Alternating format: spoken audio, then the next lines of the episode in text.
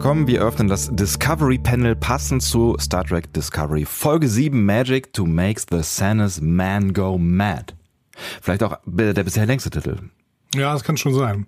Äh, Oh, ich, ich, ja. Obwohl ich weiß es nicht. Wir hatten noch einige lange Titel. Ne? Ja, das stimmt. The Butcher's Knife cares not for the lamb's cry. Ich habe nicht die Buchstaben gezählt. Vielleicht machen wir das fürs du hast nächste mich noch Mal. nicht vorgestellt. Das stimmt, aber ich wollte das noch tun. Ich habe Ja, das nicht bitte. vergessen. Auf dem mal Panel heute Andreas Dom. und Sebastian Sonntag. Hallo.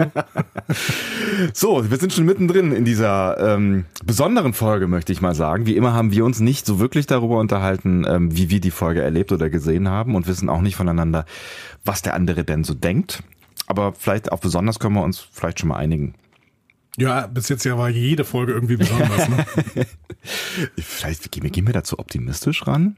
Ich bin sehr gespannt darauf, weil ich, ich habe, ich habe Ich bin mal so. gespannt, wann du irgendwann mal eine Folge anfängst mit Heute haben wir eine sehr normale Folge zu besprechen. Ja, ich warte da tatsächlich auch drauf. Also, also ich meine, wenn, wenn man es wenn man's umdreht, könnte man ja sagen, wir haben jetzt heute eine ganz normale oder eine sehr normale für Star Trek Discovery sehr normale Folge zu, zu bewerten. Für Star Trek Discovery eine sehr normale Folge. Das, Da würde ich dir jetzt schon widersprechen.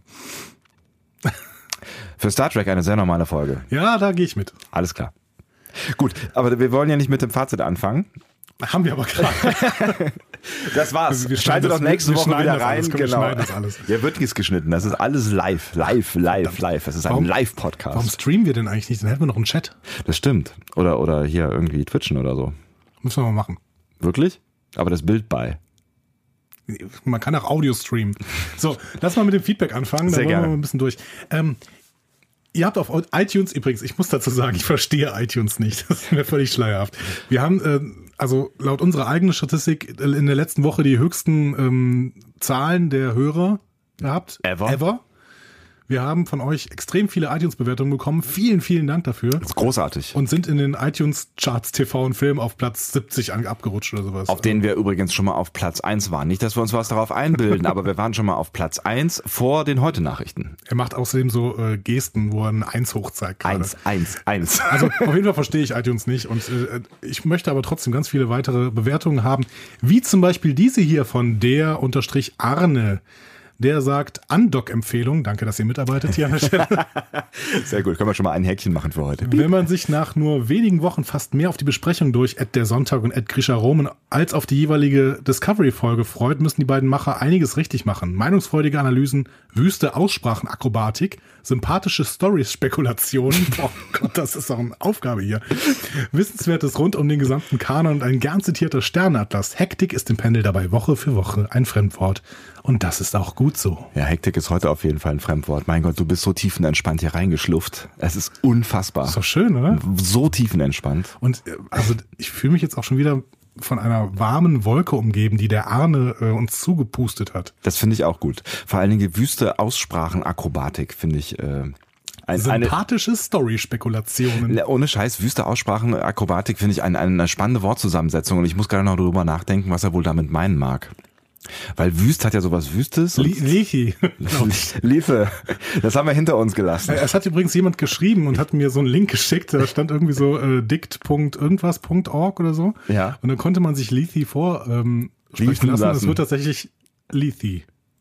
Mit Ja, das, das ist das ist immer so die Frage, wenn du jetzt halt irgendwie so eine Aussprache Grammatik Dings irgendwie aus England nimmst, dann wird dir Lisi Lisi vorge, vor, vorgelesen und wenn du es aus Spanisch äh, nimmst, dann Spanien. auf, in Spanien nimmst, Lette, Lette. Lette. Ja, also ich glaube, das ist jetzt gar nicht so aussagekräftig, aber es war doch was war es ein griechisches Wort ursprünglich? Ich habe es schon wieder verdrängt. Ja, griechische Mythologie zumindest. Zum, zumindest. Ja, da müssen wir vielleicht mal Mit Ü. ein, ein griechisches Aussprache-Dikt. Punkt, Griechenland. Punkt, Griech, Griechenland. Dix.griechenland.org. So, bitte machen wir weiter hier. Ah, Skinner Norris, ein schöner äh, äh, Nick, ähm, hat uns auch bewertet auf iTunes. Sehr Skinny, guter. ne? Hier steht, steht tatsächlich Skinner Norris, Ah, weil Skinny Norris ist ja der aus den drei Fragezeichen, ne? Skinner ist jemand anders dann. Mö- Das ist, glaube ich, sein richtiger Name, ne? Von Skinny. ich weiß nicht. Der Sprecher von Skinny Norris ist gestorben. Oh. Und der, der war auch der Sprecher von Morton. Das ist traurig. Ja. Den fand ich gut. Ich weiß gar nicht, was die jetzt damit machen. Vor allen Dingen hat er auch ewig jung geklungen. Ja, als Morton hat er aber ewig alt geklungen. Ja, das stimmt. ist unfassbar gut. Okay. Auf jeden Fall wird er vermutlich, also hier Skinner Norris, vielleicht ein Wortwitz oder er heißt auch Norris Skinner. Es soll Menschen geben, die heißen so oder Skinner Norris, ich weiß nicht. Mike Skinner heißt ja auch so. Er schreibt auf jeden Fall, der Podcast eignet sich wunderbar, um gesehene Folgen der neuen Star Trek Serie noch einmal Revue passieren zu lassen. Manchmal etwas zu nachsichtig, was Kanon und Plotholes angeht und meistens leider nur, nur zwei Stunden lang. Trotzdem, obwohl er nur zwei Stunden lang ist, interessant und ein abwechslungsreich, ah nee, Entschuldigung, abwechslungsreich, Prost steht da noch hinter. äh, ja, Prost, lieber Ja, Prost, Skinner danke. Norris. Vielen Heute Dank. ziehen wir auf drei Stunden, habe ich mir überlegt. Ja? Du hast übrigens noch vergessen, äh, Skinner Norris hatte auch als Titel geschrieben, sehr guter Podcast zum Andocken an Star Trek Discovery. Stimmt. Wie konnte ich das übersehen? Ja, bitte. Es ist, es ist, also ich bin Die Fan. Menschen arbeiten mit. Ich, ich, ich freue mich sehr. Wir freuen uns sehr Ja. äh, auch über diese, diese beiden sehr wirklich entzückenden ähm, Empfehlungen. Allerdings, springen wir mal, äh, also wir, ähm, das nächste Mal lesen wir bestimmt noch drei weitere iTunes-Bewertungen durch. Genau. Vor? Und ja, wir nehmen uns das natürlich auch zu Herzen, wenn ihr sowas schreibt wie zu nachhaltig, was Kanon und Plotholes angeht. Nachsichtig, nicht nachhaltig. Äh, Keiner nachsichtig. kritisiert, keiner kritisiert unsere Nachhaltigkeit. Dieser Podcast ist auf jeden Fall biologisch abbaubar. Ach Gott. oh ähm, Gott. Also, nachsichtig. Aber das, das ist ja dann, das ist ja dann eher. Ähm, ich, ich, ich, ich, in solchen Momenten ziehe ich mich immer zurück in die in meine Rolle als enthusiastischer Fan und ähm, sei doch mal ein bisschen nachhaltiger, was, was den Kanon angeht. Echt jetzt. Ich habe gerade ein bisschen das Gefühl, die Leute denken alle, wir hätten dieselben Pilzen wie Stamets gehabt, glaube ich. Okay, oh Gott, es geht echt in die gleiche Richtung. Was ist denn los heute? weiß auch nicht. Okay, Facebook. Facebook. Ähm, Thomas schreibt bei Facebook, nur noch ein kleiner Nachklapp. Wie fantastisch designt ist denn bitte, äh, bitte sehr Lieutenant Commander Ariam von der Brückencrew. Was auch immer sie ist, An äh, Androiden, Alien, KI, was auch immer. Oh Gott, jetzt ist alles weggesprungen hier gerade, weil du wieder irgendwas gemacht hast. Was ich? Ich? Äh, Ich kann, ich kann, ich kann. Äh, ähm, was auch immer, ich möchte mehr über sie erfahren und von ihr sehen und hören. Und ihre Motoren, in Klammern Fragezeichen, brummen so nett, wenn sie sich bewegt. Ach, Herzchen. Ich fand das auch schön, aber ich erinnere mich dann immer irgendwie an Daft Punk. Also Lieutenant Commander Daft Punk. Ja, da ist was dran. Die haben wir ja auch jetzt äh, in, in der Folge äh, ab und zu mal gesehen. Ähm, Ja. Also trotz dieser Implantate, soll jetzt kein Macho-Kommentar werden, aber äh, attraktiv durchaus, ne? Ich finde es total schön, dass wir von dieser Brückencrew bis jetzt noch nicht so viel wissen, Ja. außer ein paar Namen. Und äh, vielleicht jetzt mit Burnhams ähm, Einzug auf die Brücke mehr und mehr über die Leute ein bisschen was erfahren. Die ich Folge- habe das Gefühl, ja. diese Kayla von, oder Kaylee, oder wie, wie sie auch immer heißt, von, die früher auch auf der Shenzhou war, die war diese Folge schon ein bisschen mehr im Bild und hat ja auch einmal wild rumgeknutscht und ähm, Ja, so, ich habe auch so ein bisschen das Gefühl mit dieser Folge, wir kommen so ein bisschen näher ran an die Menschen und vielleicht ist das ja auch der Plan, wobei ich immer noch so ein bisschen das Gefühl habe, dass möglicherweise sich auf diese Person, die wir jetzt kennengelernt haben, konzentrieren wird, aus Gründen, die wir schon in der letzten Folge besprochen haben, nämlich weil Lorca sich so eine, so eine kleine Gruppe von Menschen um sich schart und vielleicht äh, sind wir ja auch irgendwann nicht mehr auf der Discovery. Okay, lassen wir diese, diese völlig haltlosen Spekulationen zu Beginn Ja. und machen einfach weiter äh, und gehen in Richtung Twitter, wenn ich das richtig sehe. Bei Facebook sind wir, machen wir, machen wir erstmal Schluss hier, ne? ja. Machst du? Äh, okay, da äh, schreibt Ed Gewattel. Übrigens, wenn ich einen Podcast zu Filmserien höre, gehe ich davon aus, dass gespoilert wird. Also braucht keine Codewörter oder sowas. Ja, Ja. ja, da hast du nicht Unrecht, natürlich. Ja, aber deswegen sprechen wir zum Beispiel ja offen über die Sektion 31 These. Also über solche ähm, Sachen, da sprechen wir völlig offen drüber und sagen, okay, das müsst ihr halt schlucken, wenn ihr unseren Podcast hört, weil so viel Spoiler ist drin. Es gibt aber eben bestimmte Spekulationen und du spielst ja da vor allen Dingen an die, auf die Koppler-These an. Ne? Es gibt eben bestimmte Spekulationen, die sind so konkret, dass wir sie lieber in Spoiler-Sektionen packen, damit auch Leute, die nicht 24-7 im Netz hängen, so wie wir, äh, den Podcast hören und sich nicht ärgern.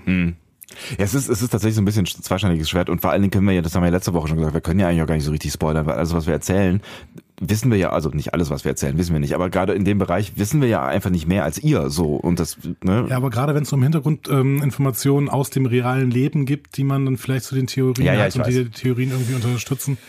Ah, ich weiß nicht. Natürlich beschränken wir uns irgendwie auch selber, ne, um dann weiter irgendwie immer wieder über diese Themen zu reden. Ne?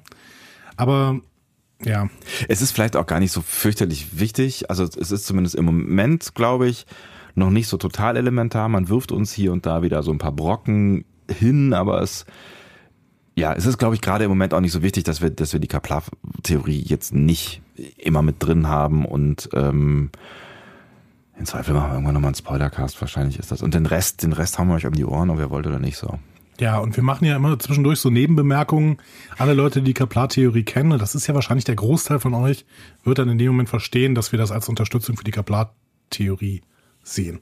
Vielleicht können wir ja mal eine Umfrage machen, irgendwie. Wer hat die Kaplar-Theorie von der Flamme auf Twitter oder so? Wer hat die Kaplar-Theorie-Folge gehört? Also ja, aber dann sind wieder nur die Nerds, die da abstimmen und die sagen alle, ja, haben wir gehört. Wegen Twitter meinst du jetzt? Ja. War das, war das, war das ein, ein, ein Twitter-Beef? Nein, ich, ich liebe Twitter dafür, aber wir haben auch Facebook-Hörer. Das war ein Facebook-Beef. okay, wir gehen rüber. Ähm, wir sind noch bei Twitter immer noch. Der kleine Rant Andy heute. Nein, ich, überhaupt nicht. Ich bin gut gelaunt übrigens, was ich an dieser Stelle sagen. So, wir, ich, wir hatten auf äh, Discovery Panel, also beziehungsweise auf Ad Panel Discovery gefragt, was war für euch die bisher beste Folge Star Trek Discovery, wie jede Woche. Mhm. Diese Woche haben wir nur drei zur Auswahl gestellt, nämlich The Butcher's Knife, Cares Not for the Lamb's Cry, Choose Your Pain und Lethe. Und ähm, ähm, das, das hatten wir deswegen gemacht, weil beim letzten Mal da mehrere Folgen ähm, wirklich deutlich abgeschlagen hinten lagen und die haben wir alle rausgekickt. Ja. Das heißt, da hat jetzt Choose Your Pain ziemlich deutlich gewonnen, bei 35 ähm, Stimmen 54 Prozent abge Räumt. abgeräumt. Ja, ne? absolute Mehrheit. Könnte Ja. jetzt regieren. Genau. Und ähm, The Butcher's Knife und äh, Lethe haben beide 23 Prozent bekommen. Das heißt, ähm, wenn ihr da nichts dagegen habt, würde ich die in die nächste Abstimmung noch mit reinnehmen, beide. Ja. Das können wir dann ja, weil wir dann weiterhin vier äh, Optionen haben. Und ähm, dann wird wahrscheinlich nächste Woche eine von den beiden rausfallen, würde ich mal tippen. Ja.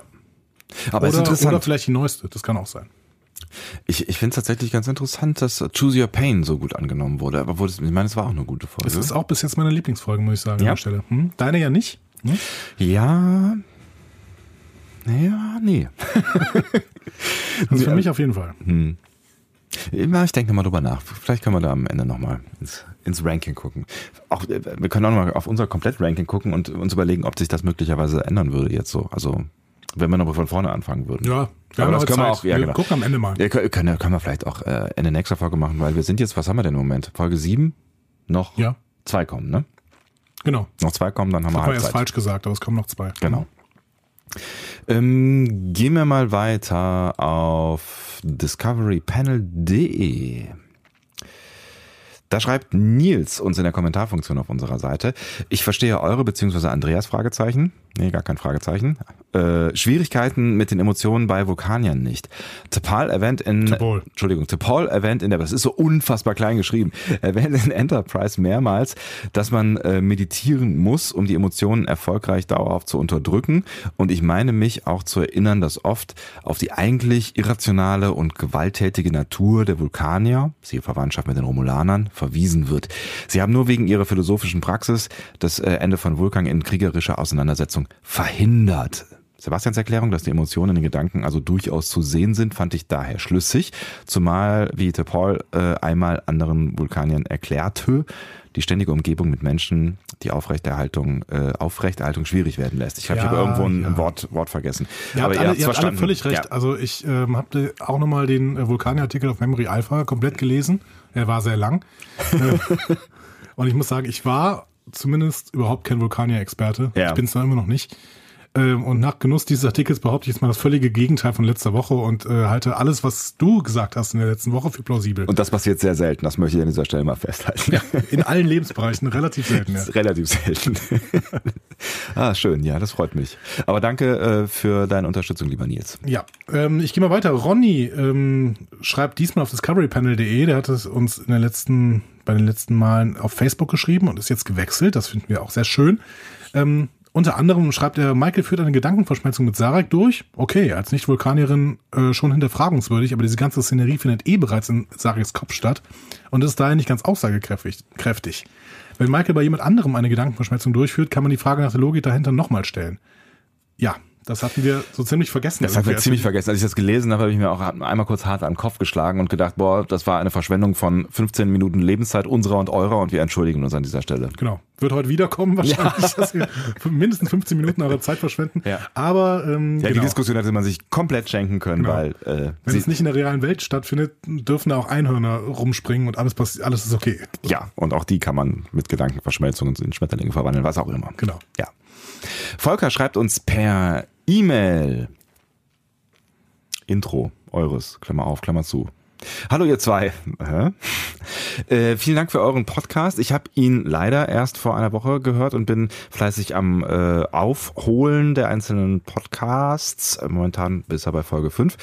Und ich habe mir bisher sogar die sechste Folge Discovery extra noch nicht angesehen. Erst wenn ich ähm, auf dem gleichen Stand bin, geht es bei Netflix weiter. Ich finde euren Podcast sogar unterhaltsamer als die Serie. Uhu. Ich bin einfach noch nicht äh, warm geworden mit der Serie. Würde die Serie nach Voyager spielen, wäre nicht klar, dass der Antrieb das Schiff nicht überleben wird. Und die Konflikte der Crew untereinander ist gewollt. Ich glaube, ich habe Sind- diesen. Genau, die sind ein bisschen gewollt. Ja, genau. Aber äh, es ist nicht meine Version einer besseren, äh, meine, meine Vision einer besseren Zukunft. Äh, Finde ich ganz spannend, dass er das sagt, weil ähm, äh, Star Trek ja tatsächlich ganz häufig einfach so eine so eine perfekte Utopie einer Gesellschaft äh, aufgezeigt hat, zumindest was die Föderation angeht. Ne? Ja, oder wir haben das immer ein bisschen falsch interpretiert und da muss ich jetzt auch gleich mal ähm, in einer der ersten Szenen sofort drauf zu sprechen kommen, aber das ähm, schieben wir kurz. Ja? Genau, ich, ich lese noch mal ganz kurz zu Ende vor. Z- äh, Zu guter Letzt, ähm, das Intro, also unser Intro, ist wirklich gut gespielt. Äh, Und er fragt noch, gibt es das Soundfile irgendwo als Download? Das wäre perfekt für meinen Wecker. alles Gute und vielen Dank für euren Podcast. Äh, Vielleicht gefällt mir ja Discovery irgendwann. Wir tun alles, was in unserem Machtbereich steht, lieber Volker, damit dir der Podcast gefällt. Ähm, Und ich habe Sebastian Glasmann schon mal darauf angesprochen. Der arbeitet gerade an einer neuen Website und würde dann, wenn seine Website fertig ist, ähm, das Soundfile da auch zum Download stellen und sagen eben, dass er das als Referenz quasi für uns geschrieben hat. Das ist äh, quasi unser Komponist übrigens, ne? Ja, genau. Das, ja, so kann man nochmal. Unser Jazzgitarrist, der ähm, immer wieder uns mit Soundfiles versorgt. Vielen Dank auch dafür. Das kann man nicht oft genug vielen Dank sagen. Ne?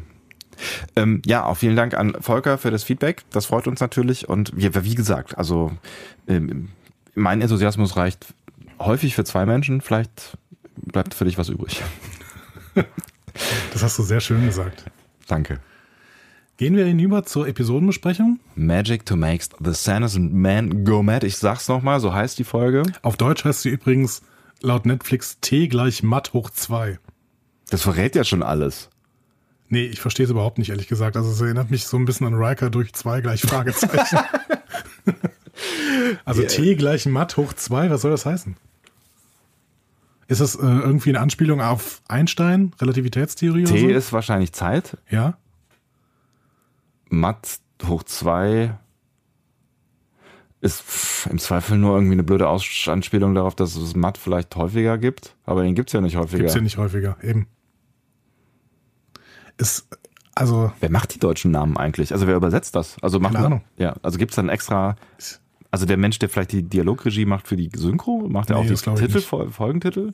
wahrscheinlich der Praktikant von Netflix oder sowas. Keine Ahnung. Also ich habe ja sowieso ein großes Problem mit deutschen Titeln. Ich weiß nicht, warum sie nicht einfach die englischen Titel behalten oder dann zumindest wörtlich übersetzen. Ist zwar ein bisschen bescheuert bei ähm, Zauberei, die den gesündesten Mann verrückt werden lässt. oder Mensch. Oder Mensch, ja. Hm. Hm. Ja, aber ja, äh, T gleich äh, äh, T gleich Matt hoch 2. Matt, Matt hoch zwei. nee. Ist auf jeden Fall sehr seltsam. Ist auf jeden Fall sehr seltsam, brauchen wir uns aber dann auch nicht weiter äh, damit äh, aufzuhalten. Äh, es ist Folge Nummer sieben. Es Genau. ist die vorverletzte in dieser Halbstaffel und sie wurde regiert von. David M. Barrett. Und ich habe, dieser Name hat mich erstmal getriggert, dass ich erstmal auf die Suche gehe. Also Barrett ist ja ähm, in der Star Trek-Welt schon mal ein sehr, sehr bekannter Name. Dann habe ich mal äh, die ähm, Seite von diesem Menschen aufgerufen äh, bei IMDb und dann habe ich rausgefunden, dieser Mann heißt David McCoy Barrett. Was? Also, einen größeren Star Trek-Namen gibt's ja nicht. Und dann habe ich gedacht, okay, dann hat er bestimmt irgendwas mit Major Barrett, Roddenberry Barrett äh, zu tun. Ne? Denn, ähm, also, Major Barrett war im Pilotfilm der alten Serie Nummer 1 ne? und dann war sie die Computerstimme äh, für 50 Jahre ungefähr und später neben ein paar anderen Rollen auch noch Laxana Treu. Ah, Ja. Außerdem hat Gene Roddenberry sie geheiratet, Ende der 60er. Ähm, und ihr gemeinsamer Sohn Rod ist in Discovery jetzt irgendwie involviert. Also habe ich irgendwie gesagt, okay, vielleicht ist David M. Barrett ähm, irgendwie ein Verwandter. Ist er nicht. So. Punkt. Aber schöner Star Trek-Name auf jeden Fall. David M. Coy, äh, McCoy Barrett. Das ist ja verrückt. Der ist äh, TV-Regisseur. Äh, ja, nichts Besonderes. Der hat am meisten Regie geführt bei CBS Blue Bloods mit Tom Selleck und Donnie Wahlberg. Habe ich nie gesehen. Ich auch nicht, aber es gibt eine Serie mit Tom Selleck und Donnie Wahlberg. Ja. Blue Bloods gibt es ganz viele, also der hat zumindest irgendwie 32 Folgen an der Regie geführt, aber es gibt, glaube ich, 180 oder sowas. Also das es scheint. Crime oder was? Ja, wahrscheinlich. Ak- Aktuell? Nicht mehr, ich weiß es nicht genau. Okay. Ähm, Blue ja. Bloods. Man, man lernt ja, man lernt ja nicht aus. Äh, Werde ich mir mal anschauen. Also du meinst jetzt, es ist auf jeden Fall kein jetzt typischer äh, Star Trek äh, Regisseur. Nee, auch ist wenn der Name einfach- so klingt, der ist ja, einfach TV-Regisseur, ja, genau. Okay. Ja. Können wir uns ja gleich darüber unterhalten, ob man das merkt oder nicht merkt. Ja, es war beim letzten Mal ja auch so. Also die haben jetzt irgendwie ähm, halt aus dem typischen CBS-Pool halt auch ein paar Regisseure eingestellt.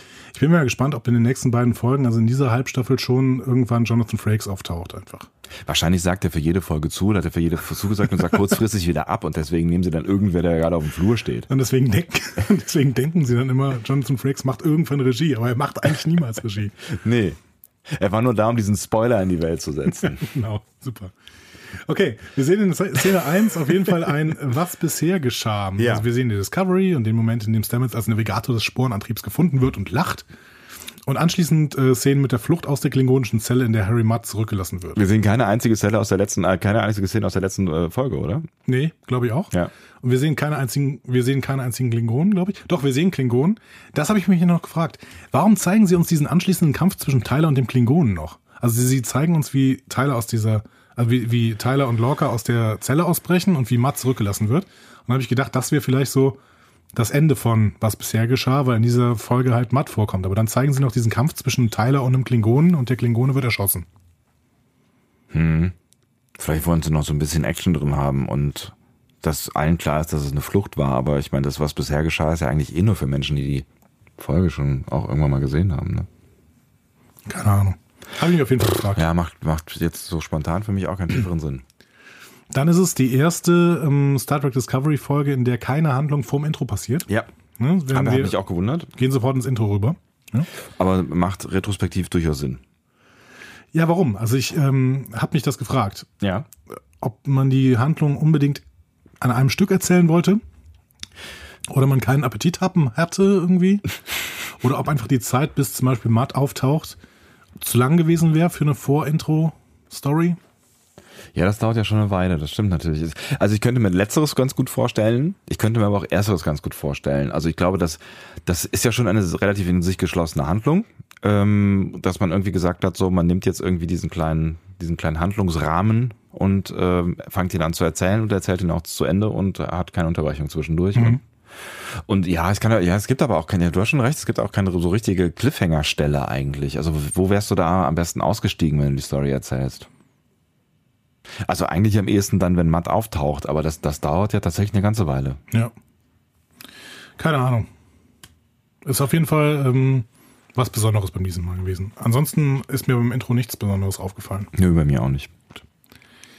Ähm, in der nächsten Szene hören wir dann zum ersten Mal die Aufzeichnung eines persönlichen Logbuchs. Mhm. Das finde ich ja ganz schön. Ne? Das ist so ein Stilgriff, irgendwie um die vierte Wand zu durchbrechen und im Prinzip ähm, zu den Zuschauern zu reden, aber in die Story eingebettet. Ja, und das ist natürlich auch so ein bisschen ein, ein, ein Handgriff, um Story ähm, zu vermitteln, die zwischendurch passiert ist. Ja, Weil offensichtlich ist zwischenzeitlich so ein bisschen was passiert. Auf jeden Fall. Was mich sehr gewundert hat. Und es ist ein Stilmittel, was einfach schon äh, uralt in Star Trek ist und immer gut funktioniert hat. Das erinnert mich dann immer wieder an meine Lieblingsfolge von Star Trek. Ich musste mittlerweile sagen, dass die Lieblingsfolge ist dieses ähm, aus DS9, die ähm, ähm, im fahlen Mondlicht, wo Cisco das macht. Ah, mhm. Ja. Und, da dann auch hinterher den, auch das den löscht Rahmen quasi. bildet. Genau. Mhm. Mhm. Ja. Das ist auch der Rahmen der Folge. Also Burnham berichtet da so ein bisschen von der Routine auf der Discovery, Mhm. ne, wo Routine einfach stattgefunden hat mittlerweile. Sie habe Freundschaft mit Tilly geschlossen, sie arbeite gerne, die Discovery sei entscheidend für den Krieg geworden und Stamets navigiere den Sporenantrieb. Hier ähm, ein Lob an dich, ja. Das war mein erster, mein, mein erstes Erfolgslächeln in dieser Folge.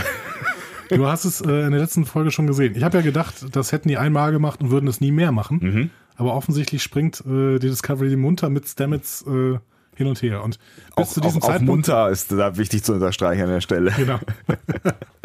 und bis zu diesem Zeitpunkt offensichtlich auch, indem diese Nadeln immer wieder in Stamets reingehauen werden. Ne? Ja. Das scheint ja erst in dieser Folge neu entwickelt worden zu sein. Ja, äh, mein Gott, das Leben ist hart, ne?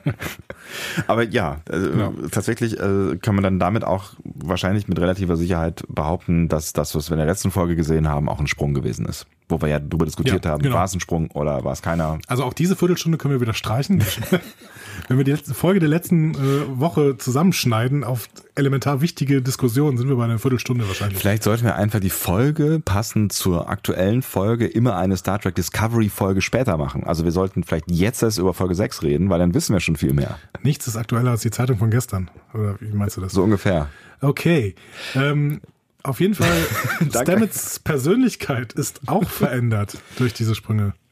Ja, da- das, das war ja für mich der, der Indikator tatsächlich da. Ja. Ne? Also das war ja irgendwie, weil, weil er ja schon in der letzten Folge einfach so drauf war, habe ich gedacht, ja klar, springt er da weiter lust, lustig äh, rein und ähm, er ist jetzt noch druffer. Ja, definitiv. Also diese, diese kleine Szene, die man da in diesem Zusammenschnitt sieht, da ähm, spielt er ein bisschen, glaube ich, äh, Schlagzeug auf Tillys Pult und Tilly und Michael gucken sich nur verwirrt an. So.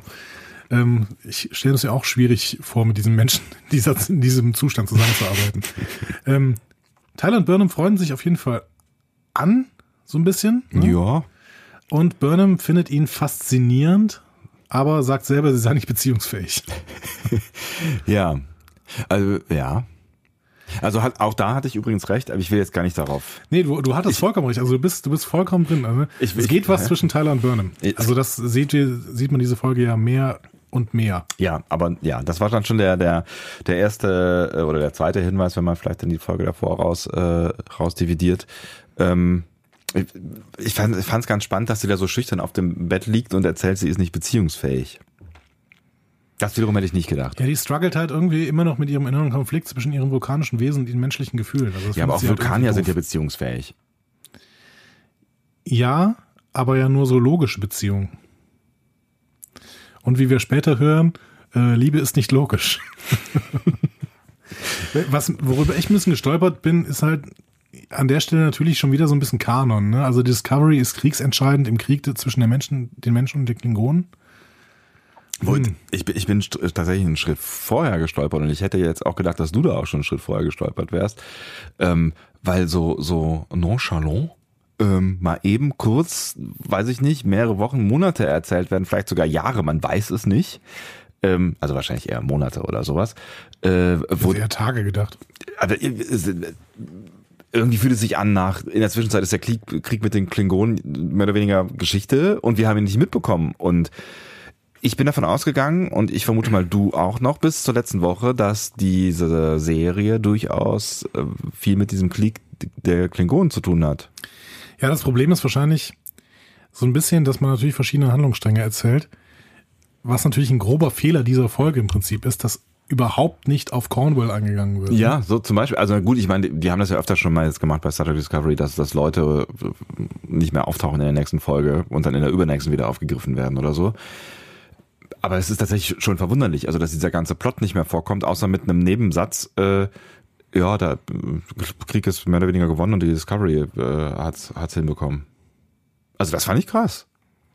Da saß ich echt vom Fernseher und dachte so. Ja, so habe ich es auch nicht verstanden. Also sie, äh, sie meint halt, das Blatt hat sich gewendet, aber so richtig. Ich habe da nochmal zurückgespult. Also das war, Sie sagt, das Blatt hat sich gewendet, oder? ich habe es auf Englisch geguckt. Wind has changed. Ich weiß nicht mehr. The pages have been turned. I don't know. Aber The pages have been turned. Das ist garantiert nicht die Übersetzung. Oh Gott, oh Gott, oh Gott. ähm, ja, aber für mich hat das irgendwie da an der Stelle schon irgendwie den Eindruck gemacht, auch als Lorca da in seinen, seinen äh, Karten rum, rum navigiert, ähm, dass, dass da schon ein Großteil des Dropses gelutscht ist.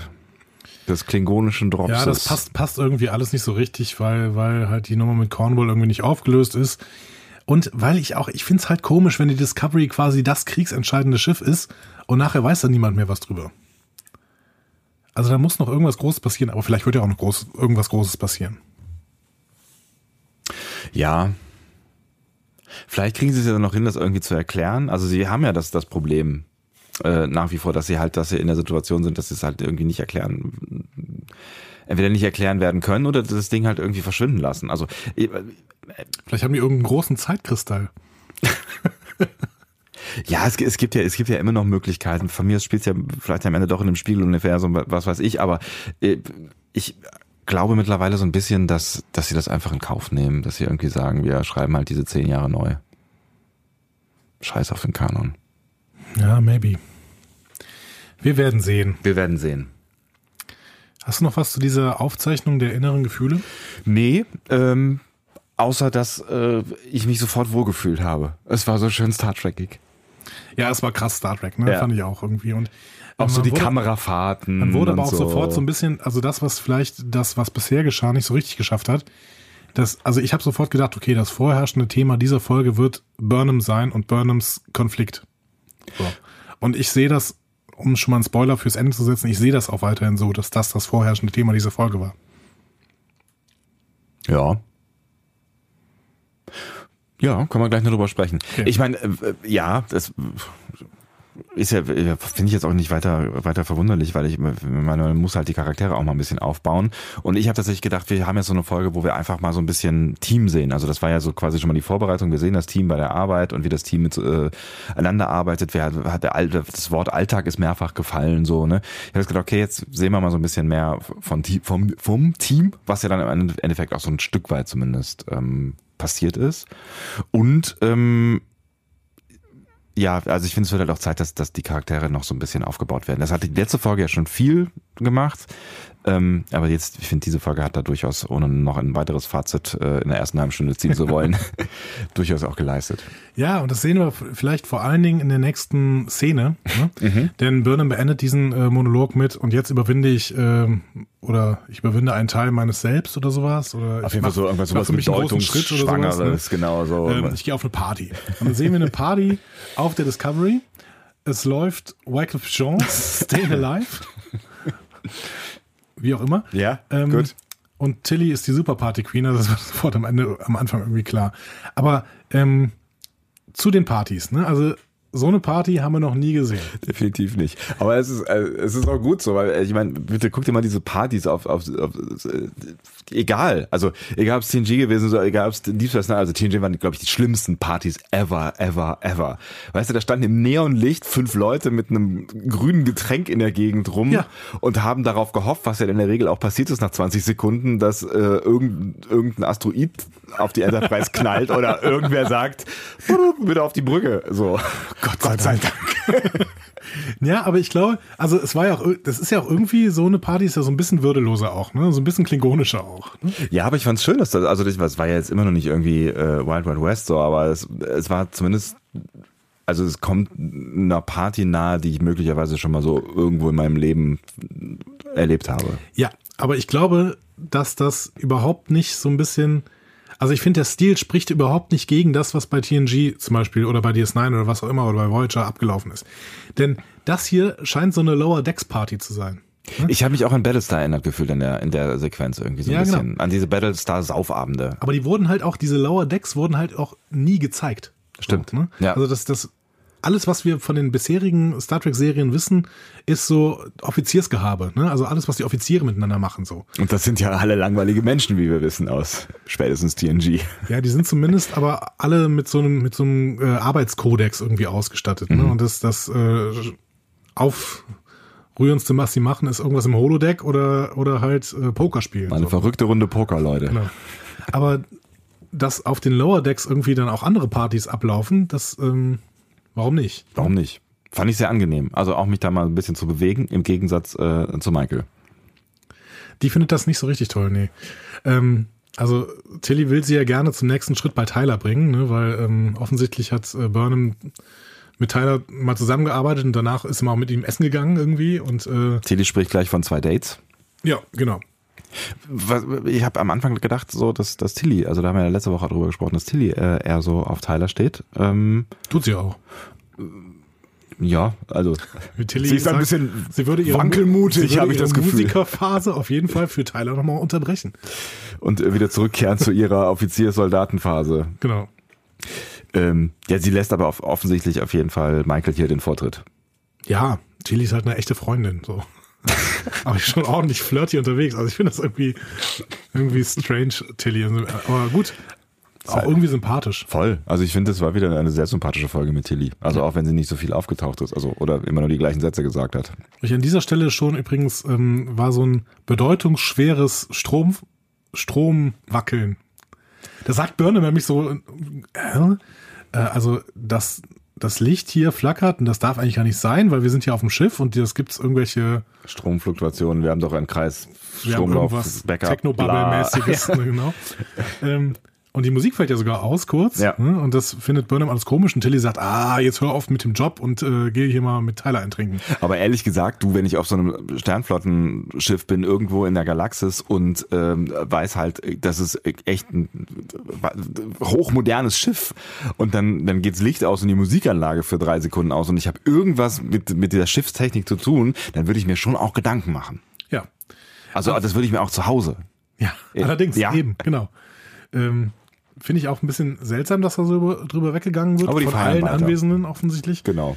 Was ich mich äh, gefragt habe auch, ähm, sind die noch im Alkohol-Style oder haben die schon dieses Synterol-Zeug? Das weiß ich nicht, aber Tilly war so ein bisschen angedüdelt, oder? Ja, aber die darf trotzdem nachher arbeiten. Oder muss? Oder muss. Aber das, das ja, ich habe mich das auch gefragt, weil ähm, Lorca ja dann auch so ein bisschen ungeduldig war und äh, ja möglicherweise auch weiß, dass die auf einer Party sind. Ähm, ob man dann halt einfach dann in jedem Zustand die Offiziere auf die Bühne prügelt. Keine Ahnung. Wie funktioniert das mit dem Synthehol überhaupt?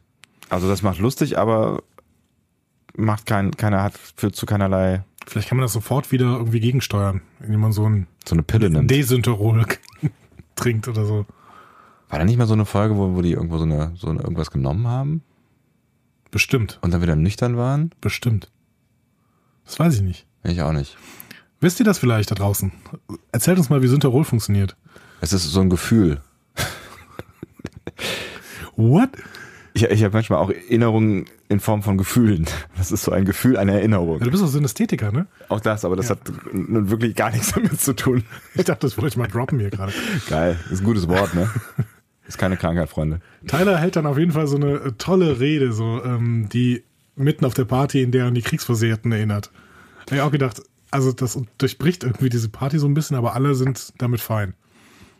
Ja, was ich so ein bisschen gedacht habe, ist, das ist der Typ, der irgendwie vor ein paar Wochen auf das Schiff gekommen ist und der stellt sich jetzt dahin und macht einen auf so, lasst uns alle hier, wir Gemeinschaft und so, aber naja gut, er ist ja auch ein Kumpeltyp offensichtlich. Und, Ja, und der einzige Offizier. Also der ist doch der Ranghöchste eigentlich da vor Ort, oder? Stimmt, ja. Burnham ist Specialist, wie wir am Anfang ähm, gehört haben. Ja, Und er ist. also äh, alles oder nichts ist er, ist, ist Burnham nach wie vor eigentlich, ne? Also, Er ist Lieutenant. ja. Ich glaube, da ist kein anderer Lieutenant, oder? Nee, wahrscheinlich nicht. Dabei fällt mir übrigens auf, dass wir, dass, dass wir noch hätten ansprechen können in der ersten Phase, dass, äh, was ich ganz spannend fand in der ersten Szene, dass, äh, ich bin sofort wieder in der Party, Michael erzählt hat so ein bisschen, dass sie eine Funktion auf der Discovery gefunden ist, hat und dass sie das gut findet, weil sie Angst davor hatte, keine Funktion zu finden, was ich so ein bisschen seltsam fand, tatsächlich. Da müssen wir aber nachher nochmal drüber äh, reden, denn kurz danach macht sie ein großartiges Gleichnis auf. Also gehen wir mal kurz wieder auf die Party, ja? Gut, wir bleiben wir bei der Party, alles klar. Genau. Tyler kommt dann und will irgendwie mit Burnham flirten, offensichtlich. Mhm. Aber nach dem ersten Satz äh, kommt dann quasi eine Durchsage von Saru. Und ähm, Burnham kann gar nicht mehr richtig antworten. Und äh, die beiden müssen auf die Brücke. Ja, also die klassische TNG-Szene eigentlich. Hat gut funktioniert. Aber es wird ja auch thematisiert, ne? dass äh, Tyler irgendwie drückt Burnham noch einen Spruch und Burnham läuft dann irgendwie, nachdem sie kurz ein bisschen verdatterter stand, irgendwie, läuft Ja. dann hinter ihm her. Ne? Ja, Ja. Ähm, lustige Szene. Genau. Auf dem Weg zur Brücke äh, verteidigt sich Burnham dann für ihre Unfähigkeit zu Smalltalk und Partys. Ne? Tut Aber- sie, ja. Ja, aber ich kann es irgendwie auch verstehen. Du als Als, als jemand, der Vulkanier fühlt, wie wir ja in der letzten Folge festgestellt haben. Ja, also das ist wirklich nicht ihr größtes Problem gerade, dass sie weder Smalltalk noch Partys kann, aber vielleicht ist es ihr größtes Problem, ne? Ja, vielleicht ist es tatsächlich, also ich glaube, das ist schon was, was, was sie am Ende auch beschäftigt und auch so diese, diese Bindungsunfähigkeit ist, glaube ich, schon ein Thema für sie irgendwie ein Stück weit. Also sie freut sich ja tatsächlich auch ganz am Anfang darüber, dass sie einen Freund gefunden hat mit Tilly. So, also das scheint jetzt auch nichts Alltägliches zu sein. Ja, du hast schon recht. Wahrscheinlich ist es ihr großes Thema gerade. Ja. ja. Deswegen erzählt sie es auch Tyler sofort irgendwie wieder im Laufen auf dem Gang.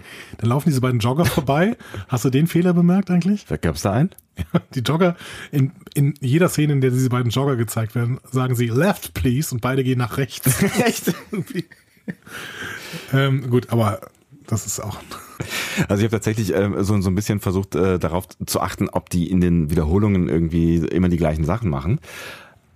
Aber mir ist nie nichts aufgefallen, wo es wirklich irgendwie auffällig gewesen wäre, dass sie machen sie den Fehler dann kontinuierlich. Sie machen den kontinuierlich. Ja, gut, sie machen das, die ganze ja. Zeit. ich habe nach Fehlern gesucht, die, wo sie irgendwas falsch machen, dann in, in einem Loop quasi. Nee, ich glaube nicht. Ja. Ähm, dann stoßen Tyler und ähm, Burnham plötzlich mit Calber und Stamets zusammen. Mhm. Also im wahrsten Sinne des Wortes. Genau. Stamets Werkzeug fällt auf den Boden. Ähm, anstatt wütend zu reagieren, umarmt Stamets Burnham dann und schwärmt vom Leben. Das kann doch mal passieren. Genau. Also. Und äh, genau. Er macht mir ein bisschen Angst. Physische Interaktion. Ganz normale äh, physische Interaktion. Alter. Ich, ich, glaube tatsächlich auch, das sind nicht nur wir, die dann so ein bisschen Sorgen haben. Dr. Kalber, der ja sein Lebensabschnittsgefährte ist, äh, findet das, glaube ich, auch alles nicht so richtig witzig. Nee, nicht wirklich. Also er macht sich, glaube ich, schon Sorgen da an der Stelle. Weil ich meine, er entschuldigt sich auch ununterbrochen für seinen äh, Freund. Er, ja, er ist ihm peinlich, ne? Ja, schon. Also das könnte schon auch nochmal irgendwie darauf andeuten, dass wir da noch ein Problem entgegensteuern mit unserem Steuermann. Garantiert. Also ich meine, wir, wir erinnern uns vor zwei Folgen, als sein Spiegelbild noch ein bisschen stehen geblieben ist. Also auf jeden Fall gibt es da irgendein Problem noch. Ne? Ja, das hat schon wieder vergessen, Gänsehaut. Oh. Ja. Ähm, er schwärmt dann ja nicht nur vom Leben, sondern auch von Lieutenant Tyler. Ne? Sagt, oh, was ein großer Mann. Stimmt, ja. What a tall man. Wow. Und äh, findet Kalber auch so semi-geil. Aber auch schön, dass Burnham sagt, äh, das ist unser neuer Sicherheitsschiff, du solltest den kennen. Hm? Mhm. Wie ist es? Hm? Ja, ja, ich, ja klar, aber äh, ich finde es total toll, dass er so grounded ist, nachdem er doch noch vor zwei Wochen irgendwie in einem äh, Gefangenen. Also der sagt übrigens da irgendwas von einer relativ kurzen Zeit. Das heißt, so viel Zeit sehen wir nicht äh, in Burnhams Gedankenwelt. Aber haben die innerhalb von, von zwei, drei Wochen da den Krieg entscheidend verändert? Ja, offensichtlich mit ein paar gezielten Sprüngen. Da müssen wir noch mal rein in die Szene. Wollen wir mal kurz zurückspulen? Wow. Ja. Nein, nee, das habe ich, hab ich tatsächlich nicht mitbekommen. Ja, vielleicht, weiß nicht. Vielleicht sieht das Burnham auch nur so. Wir, wir denken ja, äh, ich glaube mittlerweile ist ja bei, bei, vielen Szenen klar, dass wir die Gedankenwelt von Burnham so erleben. Und vielleicht sieht Burnham das so, dass der Krieg jetzt schon entscheidend gewendet worden ist, weil die Discovery so kluge Sachen macht. Aber, also, Aber Lorca wüsste, nee, eigentlich ist ja noch gar nichts gewonnen. Spekulation, Spekulation, wir wissen es nicht. Genau. Ich finde es auf jeden Fall schön, dass hier wieder mal angesprochen wird, dass mit Tyler irgendwas nicht stimmen kann, dass er so schnell wieder irgendwie ja. auf den Boden der Tatsachen zurückgeholt worden ist. Ähm, dann, ja, ein Brotkrumen. Äh, genau, Stamets schwärmt dann weiter. Er schwärmt nämlich noch von diesem kybernetischen Dings an seinem Arm da, was Dr. Kalber ihm entwickelt hat. Damit, genau. damit er quasi nicht mehr pieks, gepiekst werden muss. Ne? Also genau. er kann dann den Spornantrieb, ich weiß nicht genau, wie es funktioniert, aber wahrscheinlich dann. Über, über so Nikotinpflaster irgendwie, ne? Aber äh, offensichtlich. Achso, jetzt war ja in einer späteren Szene, also klopft er da so drauf. Ich glaube, es ist Plas also Plastik oder Metall oder sowas, vielleicht auch Induktion. Also er wird nicht mehr gestochen, sondern es wird nur was angedockt. Hm. Sehr gut. Counter. Ja. Ja. Ähm, Tyler ist da auch schon ganz schön selbstbewusst in der ganzen Szene, ne? Der ist eh so mega selbstbewusst dafür, dass der quasi erst x Wochen da ist. Ja. Also ich finde, er drückt, drückt dann im Gespräch mit Stamets Burnham auch noch einen Spruch. Stimmt, und äh, ah, den wollte ich mir merken, weil dann da, da lässt er sie ja richtig doof stehen eigentlich, ne? Ja. Also nicht zum ersten Mal. Nicht zum ersten Mal und auch relativ nah, schnell hintereinander. Da war mhm. es ein gefährliches Spiel, finde ich so, als, als Flirt-Strategie. Ähm, aber ich weiß nicht mehr genau, was, was, was er sagt. Weißt er ist nicht offensichtlich, nee. Es ging irgendwie um äh, Unangemessenheit oder sowas. Ja, keine Ahnung. Ja, auf jeden Fall irgendwie um die, also irgendwie um die Beziehung zwischen den beiden und Also offensichtlich ist er sich selbst schon sehr bewusst. Also er ist sich seiner Wirkung bewusst. Äh, Und offensichtlich auch darüber bewusst, dass, dass äh, Michael ihn gut findet. Sonst äh, würde, würde er nicht so agieren. genau. Also er ist offensichtlich ein, ein schöner, emotionaler, einfühlsamer Typ. Und das findet er selber super. Mit emotionaler Intelligenz. Wunderbar. Ganz toll. Ähm, wir fahren dann mit dem äh, Turbolift auf die Brücke Yes. und ähm, da ähm, hören wir ein unide- unidentifiziertes Signal, zumindest sagt Saru das. Lorca fährt die Schilde hoch und gibt gelben Alarm. Doch, Saru ist übrigens nicht besorgt. nein, der ähm, sagt nur, okay, wir haben hier ein unidentifiziertes Signal. Ja. Und ähm, kurz danach stellt sich das Signal aber als biologisch heraus und Burnham gibt dann eine xenologische Klassifikation. Ein Gormagander, ein Weltraumwal. Offensichtlich vollkommen ungefährlich und zudem verletzt. Ja. Und äh, dann muss man, wenn so ein ähm, Gormaganda verletzt, Gormaganda. Gormaganda verletzt im Weltraum vor sich hin gormangandiert, muss Oh ja. man den muss man muss man dem helfen. Also das ist scheinbar irgendwie eine, eine Artenschutzregel, äh, zu der die Sternflotte verpflichtet ist. Und ähm, deswegen ähm, ich, äh, das ist das sind so meine Lieblingsmomente mit Lorca gewesen in der Folge. Deswegen äh, sagt Lorca voller Überzeugung dann holt das Ding halt rein, mein Gott. Lorca hat so richtig Bock in dieser Folge Ja. auf alles, was so passiert. Ähm, aber ganz, ganz schön fand ich nicht nur seine Reaktion, sondern grundsätzlich die, so die Analogie, die Burnham dann aufmacht. Ne? Also sie sagt, der Gormagenda äh, ist eine bedrohte Spezies, aber nicht wegen der Jagd, sondern weil sie, also die diese Spezies, Ja. so mit ihren Aufgaben beschäftigt äh, sind, dass sie all ihre anderen Instinkte ignorieren und vergessen, sich fortzupflanzen. Also auch den Sexualinstinkt. Genau. Ja. Genau wie Burnham.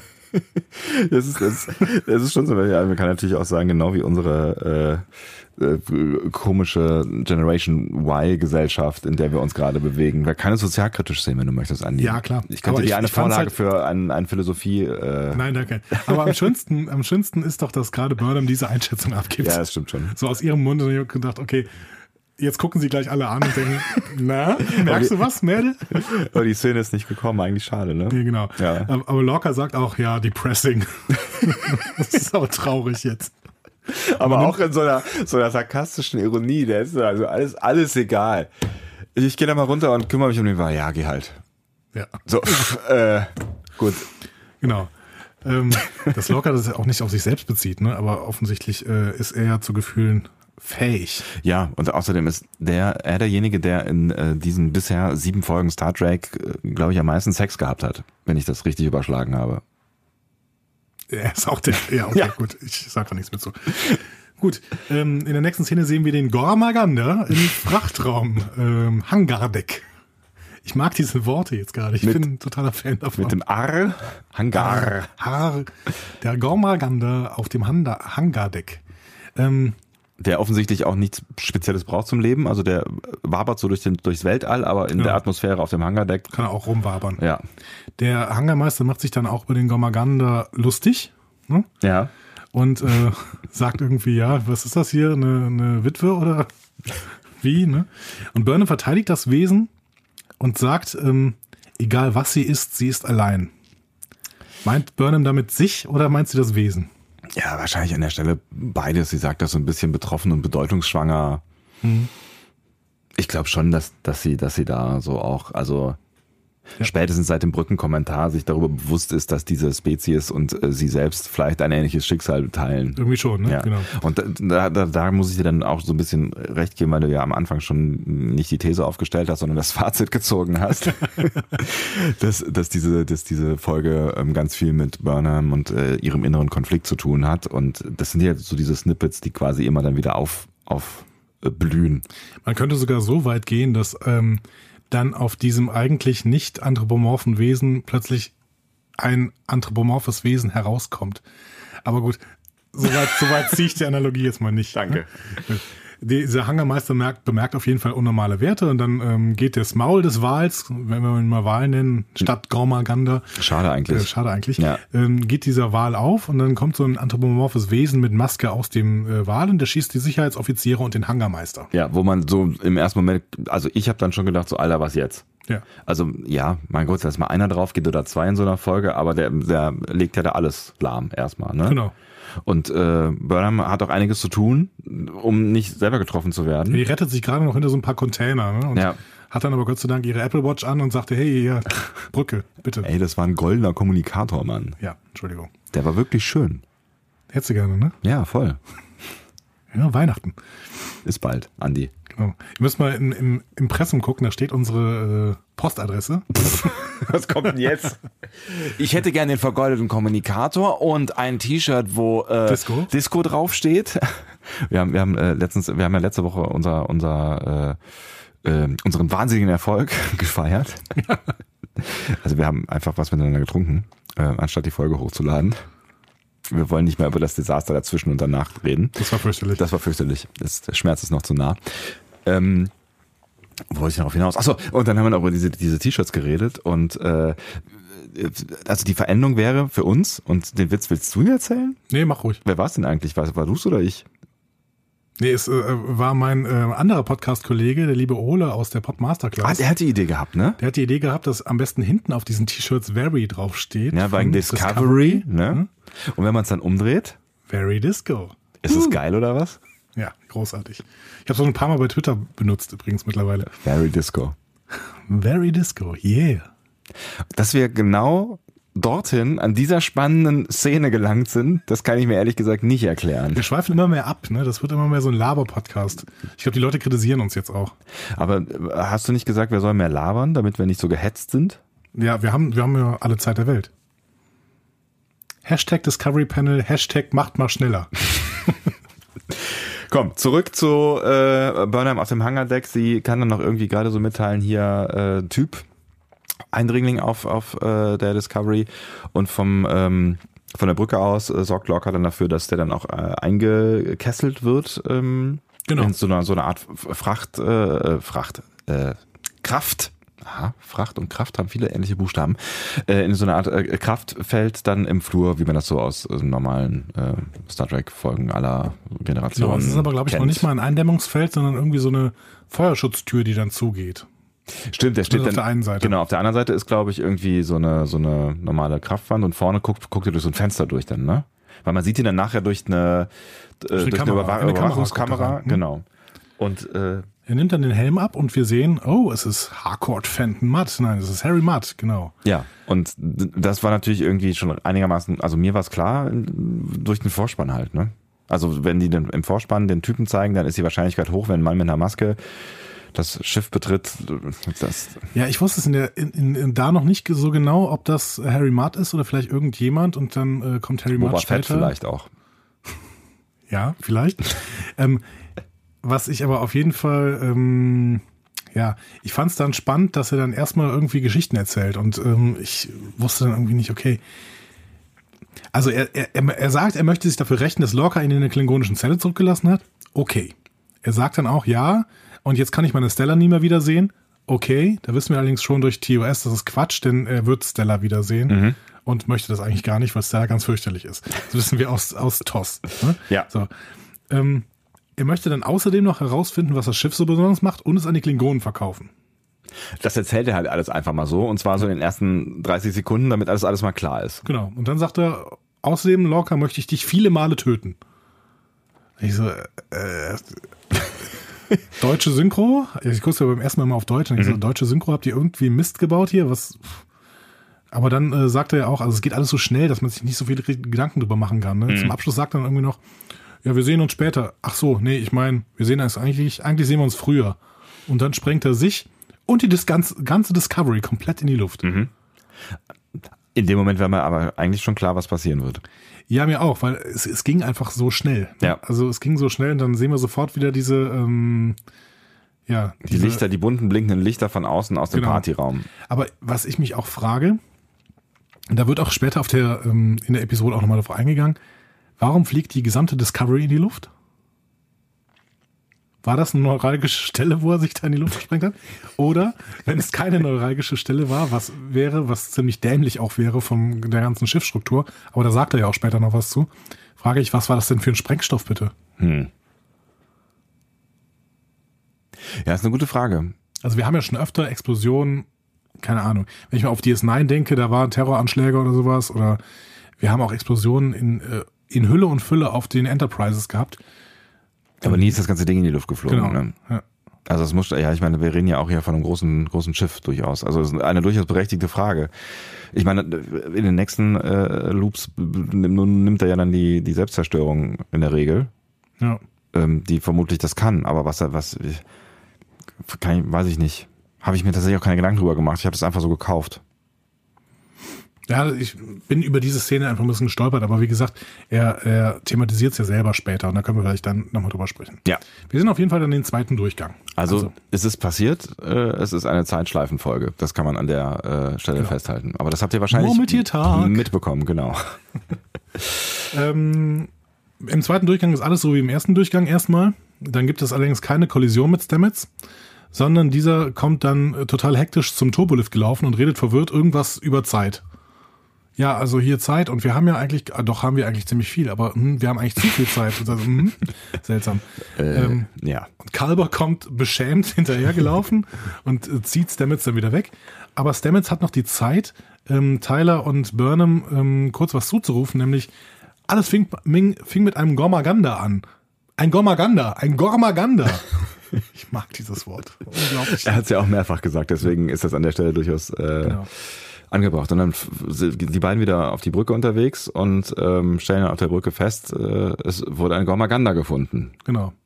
Und dann sagt Saru, diesmal, beim letzten Mal hat das Burnham gesagt, aber diesmal sagt Saru, ja, hier Vorschriften und wir müssen den an Bord nehmen. Und Burnham und Tyler, nein! Don't do it! Ne? So, äh. Und äh, beide gucken die an, hä? Also Lorca und, und Saru und hä, was ist jetzt mit denen los? Ne?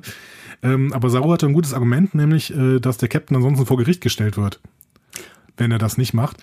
Und da dem Captain das alles völlig egal ist, sagt er, ja gut, dann äh, mach mal hier. Ne? So. Ich habe mich gefragt an der Stelle, warum die das nicht äh, erzählen, was Stamets ihnen erzählt hat. Also nicht, also die, er hat ja nichts erzählt, aber dass da was Komisches passiert. Warum behalten die das für sich? Ja, weil das völlig, weil das völlig unglaubwürdig ist. Also ich glaube, sie wollen an der Stelle einfach noch nicht ihre Glaubwürdigkeit verlieren.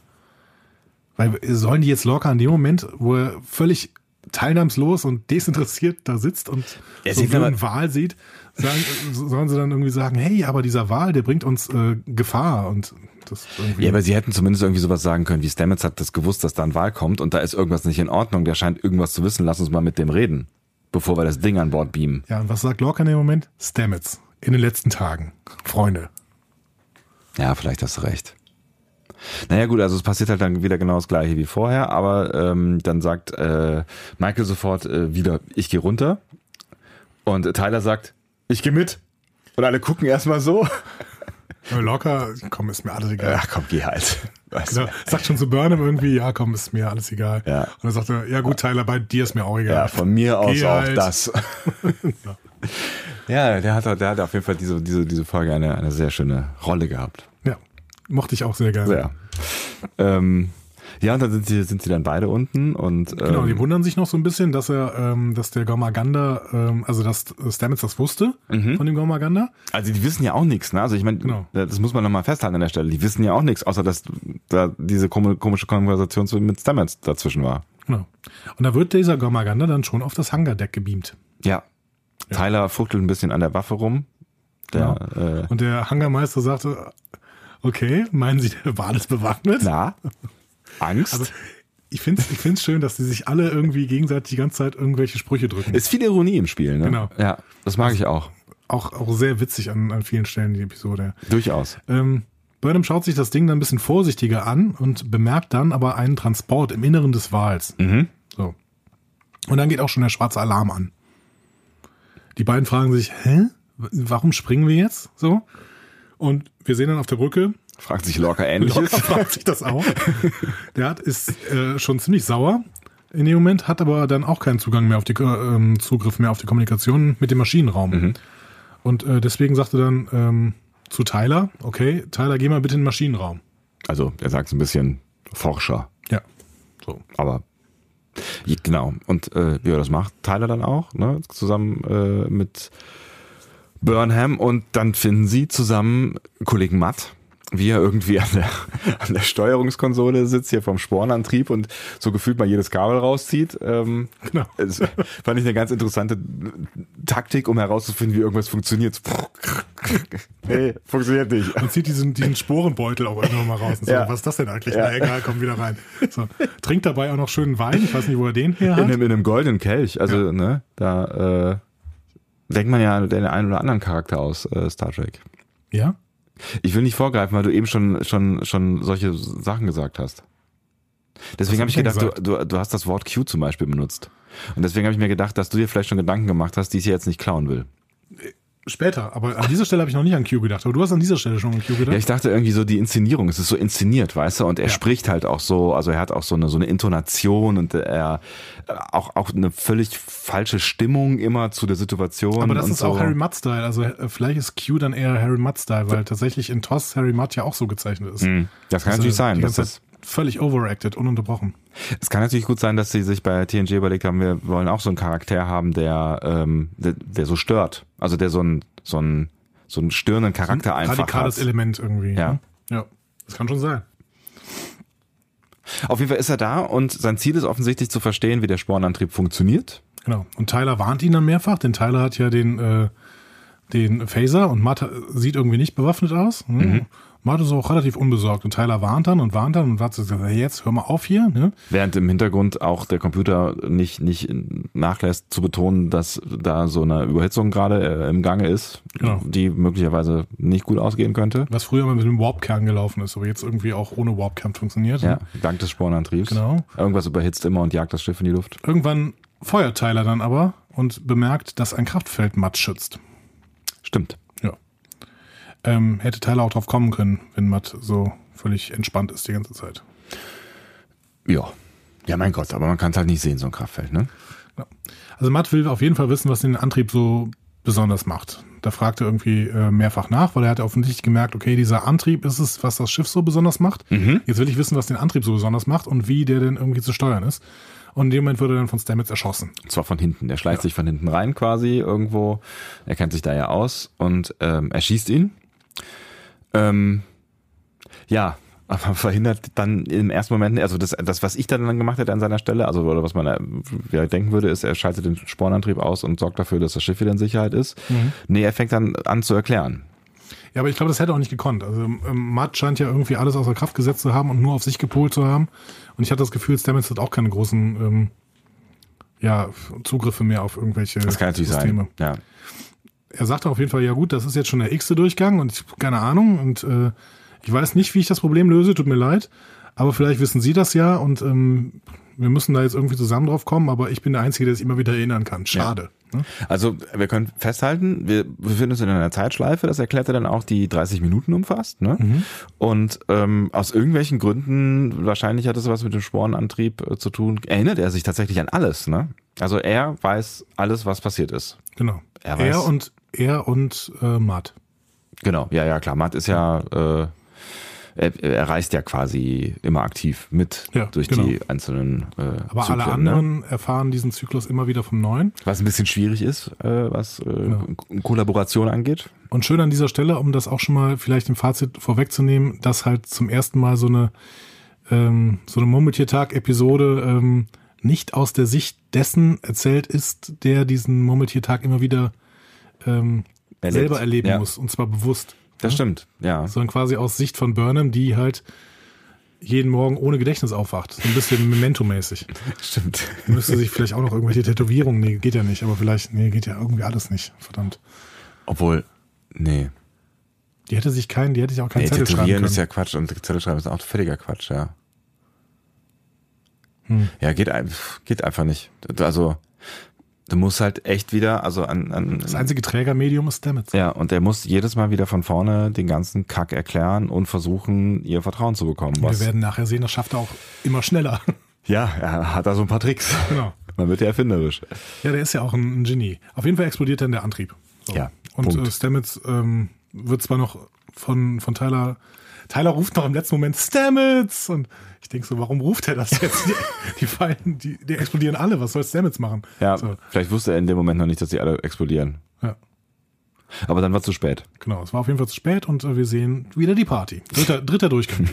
so. Ähm, Stamets kommt diesmal bereits auf die Party, verpasst aber Tyler und Burnham knapp, die kurz vorher schon weggerufen werden. Was ich so ein bisschen seltsam fand, weil wenn Anna wissen müsste, wie viel Zeit man hat bis dahin, dann müsste er doch mittlerweile geschnallt haben, wie, also wir wissen auch nicht, der wievielte, ob es jetzt wirklich der dritte Durchgang ist, aber selbst wenn es nur der dritte Durchgang ist, hätte man doch mittlerweile herausfinden können, wann diese blöde Party ist, oder? Also wann dieser Zeitpunkt und so. Naja, ich weiß Ja, aber die nicht. gehen ja irgendwie zwei Minuten, nachdem dieses Flackern da war, Hm. wenn wir das mal als Matt setzt die Zeit zurück deuten sollen, hm? Mhm. dann äh, gehen die zwei Minuten später weg und Stamets muss ja auch erstmal dahin kommen. Also vielleicht ist er einfach nicht schnell genug gelaufen. Ja, das kann natürlich sein. So. Ähm, er erwischt dann Burnham erst nach ihrem Brückenaufenthalt, äh, als sie auf dem Weg zum Gamaganda ist und er erklärt ihr dann kurz die Zeitschleife. Mal wieder. Mhm. Und sie möchte ihn dann auf die Krankenstation bringen. Ich, ich finde eine relativ adäquate ähm, Reaktion. Genau, eine Zeitschleife. Verstanden. So. Ja, vor allen Dingen, nachdem Stamets sich ja nun wirklich jetzt irgendwie nicht total äh, ins, ins Seriöseste verwandelt hat in den letzten äh, Ja. Tagen. Und, und äh, als sie ihn dann zur Krankenstation schicken will, kann er ihre Worte mitsprechen. Was Auch sehr, sehr schön. Genau, was natürlich dann erstmal ein bisschen stutzig macht. Also er weiß offensichtlich ganz genau, wie sie reagieren wird. Genau. Was vielleicht auch noch ein bisschen einfacher macht, habe ich mir gedacht, dass Klingonen möglicherweise, Klingonen, dass Vulkanier möglicherweise äh, erwartungskonformer reagieren und dass sie vielleicht durch ihre vulkanische Erziehung ähm, dann auch eher mal die gleiche Wortwahl hat. Vielleicht macht Ja, das ich weiß nicht, aber ähm, Bill Murray konnte das in äh, Groundhog Day auch immer. Ja, das stimmt. Es halt so nur die Frage, wie oft er das dann schon gemacht hat. Vielleicht hat er das ja auch schon ein paar Mal gemacht. Eben. Dann hätte er allerdings auch schneller zur Party laufen können. Stimmt. Okay. Ja, da müssen wir jetzt auch nicht auf jedem Detail. Ähm, ne? Auf jeden Fall, das, das, das überzeugt sie dann schon. Ja, irgendwie schon, aber wir sehen das noch, nicht, noch, noch an der Stelle noch nicht so richtig. Ähm, wir sehen erstmal wieder die Brücke und Lorca fragt, ob der Fisch an Bord ist. Ne? Und Saru korrigiert ihn dann. Ne? Ja, eigentlich ist das gar kein Fisch. Ne? Und Lorca guckt ihn nur einmal an und wirkt damit alles, was er sagt, vorher ab. Ja, guter Auch Blick. sehr, sehr schöne Szene. ich, ich liebe Lorca in dieser Episode. Also, Ja, es ist echt groß. ähm, Lorca wird dann zur Krankenstation gerufen, steigt in den Turbolift und dieser wird aber umgeleitet und öffnet sich vor Matt, der gerade einen Sternflottentypen erschossen hat, irgendwie, Ja. der da gerade stand. Matt möchte dann, dass Lorca ihm die Geheimnisse des Sporenantriebs verrät.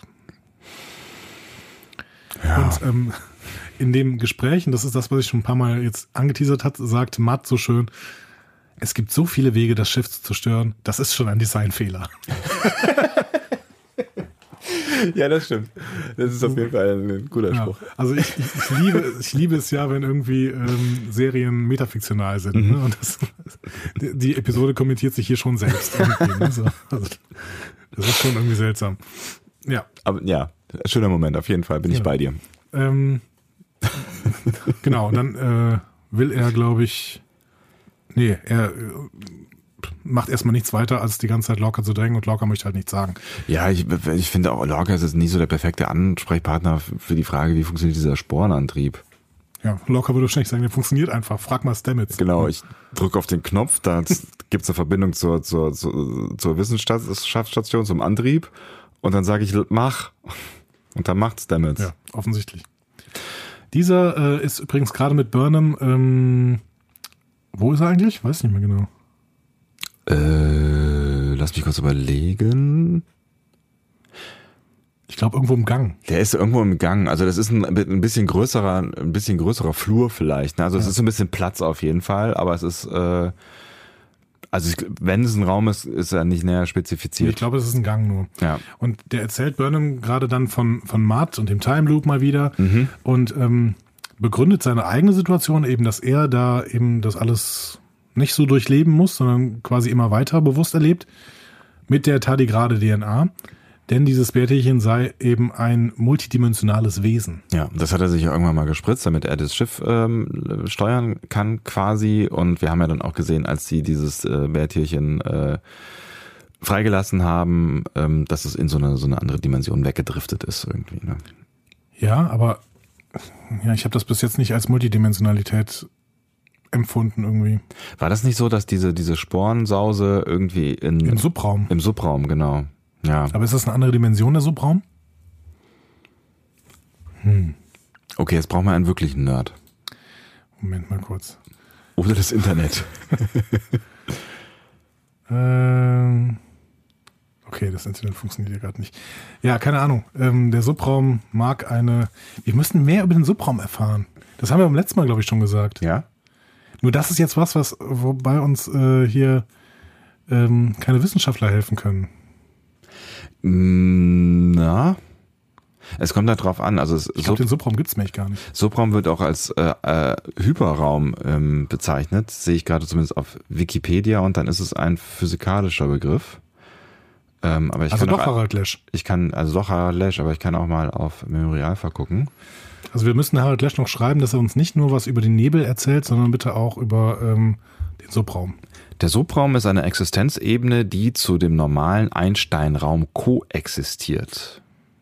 Der Name Subraum ist äh, ein Unterraum zum Normalraum, jedoch ist nicht bekannt, worauf sich dieses Unter bezieht, da sich ein hypothetischer vierdimensionaler Raum in jede geometrische Richtung gegenüber dem Normalraum erstreckte. Okay, zu viel Input und wir hören aber nicht, dass es multidimensional ist. Auf jeden Fall, ja. Sollen wir an dieser Stelle ähm, die Subraumtheorie mal vertagen? Ich kann noch einen Satz sagen. Subraum ist ein höherdimensionales Kontinuum, das dem Raum-Zeit-Kontinuum übergeordnet ist. Der Subraum selbst ist in Schichten gegliedert.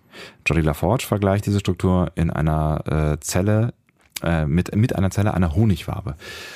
Aber dieses, das nicht dem Raum-Zeit-Kontinuum übergeordnet ist, das könnte ja zumindest schon mal ein Hint sein. Ja. Dann ähm, ist das Bärtierchen wirklich ein multidimensionales Wesen. Ja. Die lügen doch nicht. Nein, ich dachte nur, sie hätten das bis jetzt nicht gedroppt und das wäre irgendwie seltsam gewesen, aber Mhm. dann, dann passt das schon alles zusammen. Ähm, ja. Ja. Hast du noch was? Ach so, es kommt doch, nee, also äh, Subraum, ähm, Subraum können wir hinter uns lassen, Okay. glaube ich, ne? Dann kommt ja dieser, dieser, dieser schöne Moment, wo sich die beiden überlegen, also Stamets sich primär überlegt, ähm, wie schafft er es, äh, dass Michael sofort checkt, dass da irgendwas nicht in Ordnung ist? Ja, erstmal sagt er, ähm, Tyler könnte ja wissen, woher Matt das alles kann. Ach stimmt, Ne? das ist So. genau, das ist so die, die, die, die Grund, die Genau, und Grundidee. Stamets will jetzt, der braucht Burnham irgendwie, weil Tyler ihm nicht zuhört. Das hat er offensichtlich mehrfach ver- versucht Ja. und äh, gut, ich kann es auch nachvollziehen. So. Und zur Sicherheit lässt sich Stamets dann noch so ein paar Codeinformationen von Burnham geben, Mhm. ne, mit der er jetzt zeigen kann, dass sie das Gespräch geführt haben. Und also irgend, irgendeine dann so an- Geheiminformation. ja, Burnham ne? kommt dann so in sein Ohr und flüstert ihm irgendwas ins Ohr. Wir hören und- nicht was. Wir hören nicht was und Stamets sagt nur, I'm sorry. was hast du, an was hast du da in dem Moment gedacht? Ich habe tatsächlich an irgendwas was Trauriges gedacht, also Tod von irgendwem, keine Ahnung. Ich habe kurz auch über Spock nachgedacht, ob er, weiß ich nicht, also ob sie da vielleicht irgendwann mal gestritten, ach, also so, so ich habe in Richtung Familie gedacht. Todesfall, Mhm. Streit, irgendwie sowas. Ich hatte echt gar keine Ahnung, was da in dem Moment äh, passiert ist. Ich dachte, ich dachte mich erst, dass äh, sich Burnham, dass sich Stamets bei Burnham entschuldigt. Und ich dachte, was hat Stamets denn gemacht? also gegenüber Burnham irgendwie. Nee, das habe ich schon gecheckt. Also ich habe schon schon äh, gecheckt, dass, dass er traurig ist um das, was sie ihm mitgeteilt hat. Mhm. Aber ich wusste natürlich nicht, was es ist. Wir erfahren es ja später noch. Ne? Ja, ja, wir Wir sehen aber in diesem Durchgang noch, dass äh, in Lorcas Labor Matt Lorca mit dem Erschießen droht. Mhm. Ne? Ähm, Lorca sagt dann, okay, wenn du einen Sternflotten-Captain umbringst, dann ähm, lebenslange Haft, mein Freund. Ne? So. Und äh, darauf erinnert Matt dann an die 53 Male, die er Lorca schon getötet hat. Und dann gibt's so ganz schöne kleine Montage von den besten Kills. Und welcher ja. hat dir am besten gefallen? Och, also ganz schön fand ich tatsächlich irgendwie den Moment, wo er ihn einfach äh, rausbeamt, so mit so dieser, dieser Geste auch. so Dieser, Genau. Und man sieht dann nur draußen, wie er sich plötzlich krümmt, weil er irgendwie diese, äh, weil er keine Luft mehr bekommt Ja. Also es ist natürlich auch ein bisschen, und erfriert. ähm, ein bisschen brutal, ne? Ja. Und ähm, er, er schießt ihn dann zuletzt noch mit einer dieser besonderen Waffen in Lockers Raum. Ja, der hat, ne, hat er da so ein, so ein, Kleines Arsenal rumliegen. ja, so ein, so ein Best, Best Weapons of the Universe oder so. so eine kleine Sammlung. Ja. So ein guter amerikanischer Hobbykeller quasi. Genau. Gott, oh Gott. ähm, genau. Damit ist es dann wieder schon vorbei, ne? Also ich weiß gar nicht, wie, wie, also ich glaube, in dem Fall sehen wir tatsächlich gar nicht, wie die, wie die äh, Discovery hochgeht, ne? Ich glaube, die muss auch nicht die ganze Zeit hochgehen. Also es ist auch bei den 30 Minuten einfach vorbei sind, oder was? Also ich glaube, er kann da auf sein, auf sein ähm, Armband drücken und dann geht's neu los. Stimmt. Dann hat er, oder er muss auf sein Armband drücken, damit es nicht neu losgeht, weil er hat ja irgendwann am Nee, ich Ende. meine, auf am Ende drückt er nicht drauf und dann, ähm, ja. Egal. Wie auch immer. Äh, Durchgang 4 ist relativ schnell erzählt. Stamets unterbricht Tillys und Burnhams Gespräch auf der Party. Er beweist ihr mit der Information, dass Burnham niemals verliebt war, dass sie ihm trauen kann. Mhm. Burnham war niemals verliebt, das war das Geheimnis. Genau. I'm sorry. Ja. Tut mir auch sehr leid. Vielleicht weiß sie das auch nur nicht. Weil sie ihre Gefühle immer unterdrückt hat, so wie sie es gelernt hat von ihren äh, Eltern oder in der äh, Vielleicht weiß sie spartanischen auch Schule. einfach, ja, sie erzählt ja immer wieder von ihren äh, wirren Gefühlen. Ne? Und Tilly sagt immer, das ist alles toll, ne? weil äh, it's good of feeling feelings is good oder so. Ne? ähm, ja, und äh, Burnham kommt einfach mit ihren ganzen Gefühlen nicht klar. Vielleicht ist sie schon lang verliebt, aber sie ähm, rafft es nicht. Ja, sie, sie kann es nicht erkennen, das kann auch durchaus sein, ja.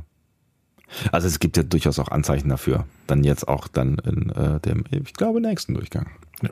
Aber in dieser Szene soll sie dann mit Tyler reden und äh, laut Stamets wird er ihr zuhören, weil er sie auch mag. So. Ja. Sie stellt sich dann Also extrem unbeholfen leider an und es kommt nicht zum Gespräch, ne? weil dann wieder diese Durchsage kommt und dann geht Tyler und Burnham bleibt aber diesmal da und ähm, geht dann noch mit ein bisschen mit Stamets durch die Gänge ähm, und äh, lässt sich von Stamets in einer sehr seltsamen Situation Gefühle und Beziehungen erklären. Also ähm, Ich habe auch gedacht so, warum führt er jetzt dieses Gespräch? habt ihr, habt ihr zu viel Zeit oder was? Also ja, offensichtlich Stamets hat zu viel Zeit, hat er ja vorher schon mal gesagt. Na, Stamets hat, hat gecheckt, dass, äh, dass er ja auch so ein bisschen der Schlüssel zu dem Spornantrieb ist und damit hat er ja auch alle Zeit der Welt, ne?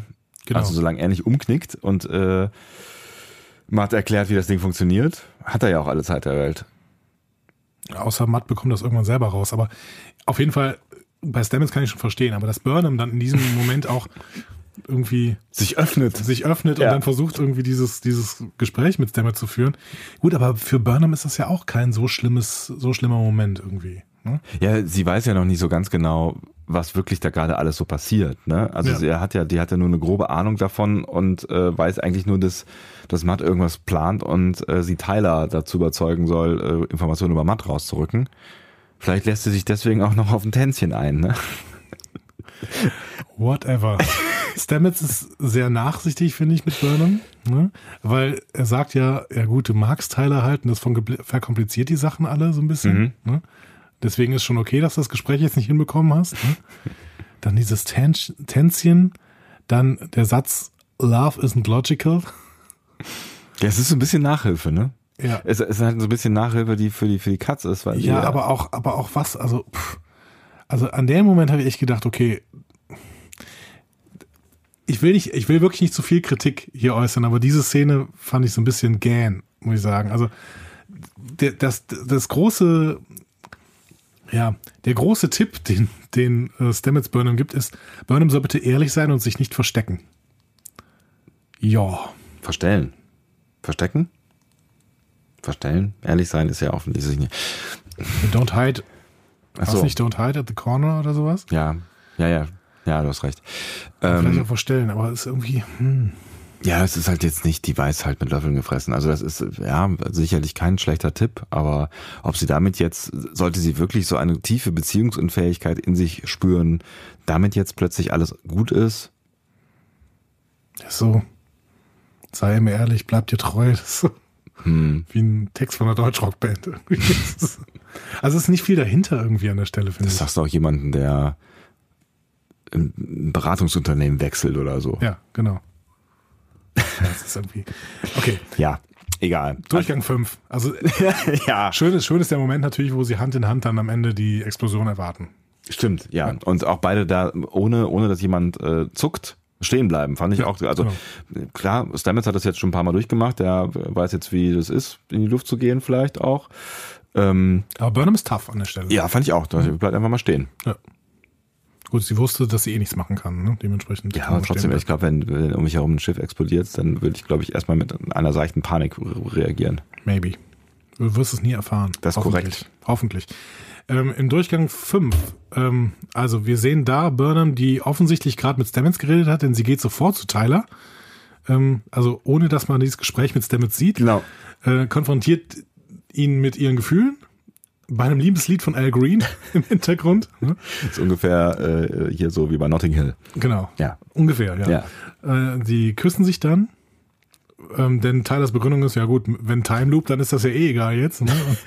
du, bist, du, du bist schnell, also ich meine, es geht auch schnell, aber sie, sie, sie tanzen ja erstmal so ein bisschen miteinander. Ne? Also sie, sie, sie, sie macht ja schon so ein, also subtil ist das falsche Wort, also sie geht schon recht forsch vor, aber es ist ja, es entwickelt sich so ein bisschen.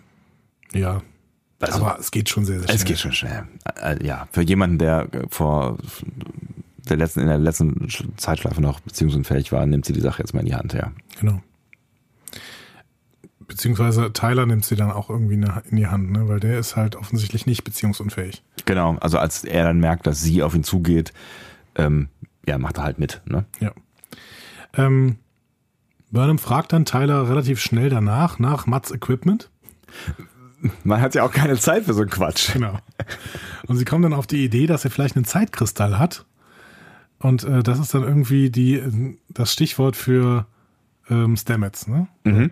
Also wenn, wenn der Matt einen Zeitkristall hat, dann muss eine vierdimensionale Spezies für, den für ihn stabilisiert haben. Ja, das, das war so der Moment, wo ich irgendwie an meinem Kaffee genippt habe und gedacht so habe, so ja, aha. Technobubble, aber irgendwie, ähm, wir haben zumindest jetzt erfahren, Matt arbeitet irgendwie mit einer vierdimensionalen Spezies zusammen.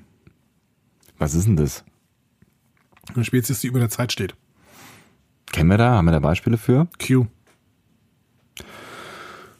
Zum Beispiel. Ja, klar. Q ist. Oder der Tardigrade offensichtlich. Vielleicht hat Matt was mit dem Tardigraden. Der sollte ja irgendwann äh, in der frühen Version der Serie sollte der Tardigrade ein Brücken-Crew-Member werden, ne? Ernsthaft? Ja. Hatten überlegt. Okay. Ja, ich weiß auch nicht. Das, das äh, wurde letztens bekannt gegeben. Ich glaube sogar in diesem Aftertrack.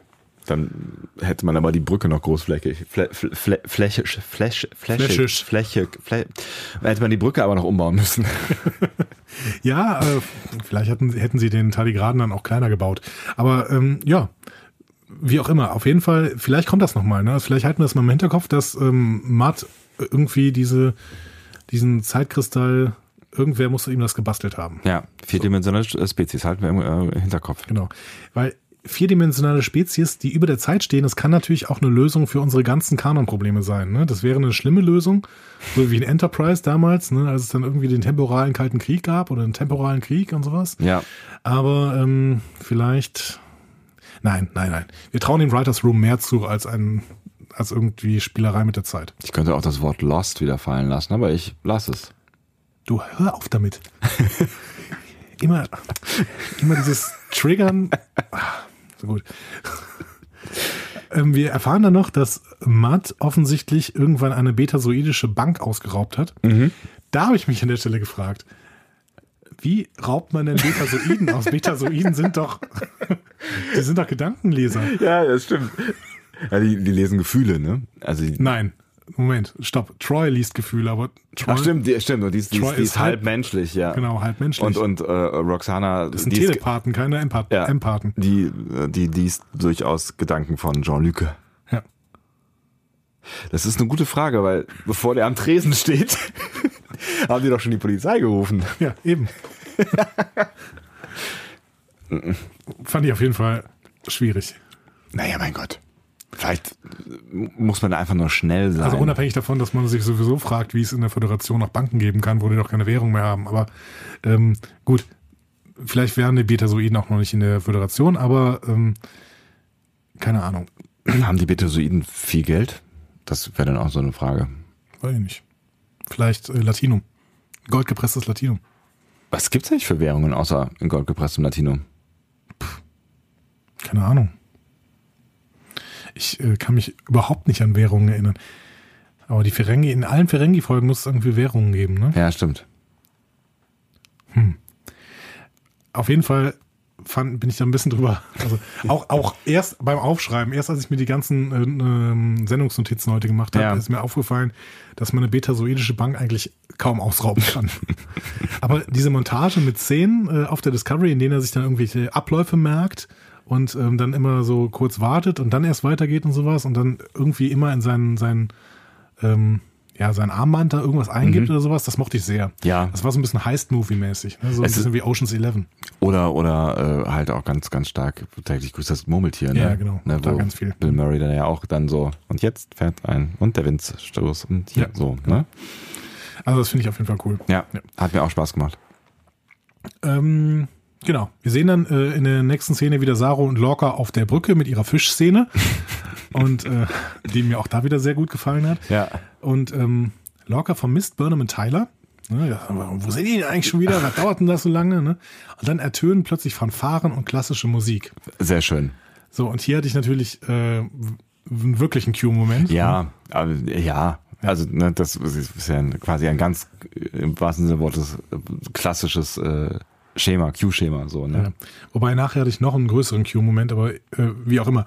Ähm, ja, Matt tritt ein auf die Brücke Ja. und der Computer spricht ihn mit Captain Matt an ne? und Lorca ist davon leicht getriggert.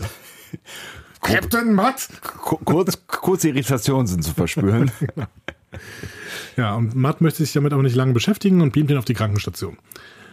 Dann stellt er der üblichen, Crew- äh, der, der, der, der äh, übrigen Crew eine so eine Waffe vor, aus Lorcas Man Cave, wie er selber sagt. Finde ich auch sehr schön. ähm, das ist so eine Art dunkle Materiekugel. Das soll die qualvollste Waffe der Galaxie sein. Die Brückencrew guckt so ein bisschen fischig, ne? Also die gucken alle so ein bisschen wie ein Auto. Ja.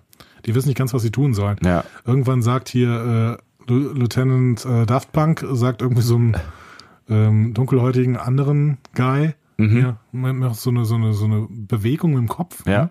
Mach mal. Ne? Und dieser andere, äh, der, der auch von, ähm, von ähm, Matt sehr schön Random Communicator Guy genannt wird. Ah, da habe ich am Boden gelegen, ähm, der sagt halt, ja, auch du bleib bitte stehen. Random Communicator Guy. Ne?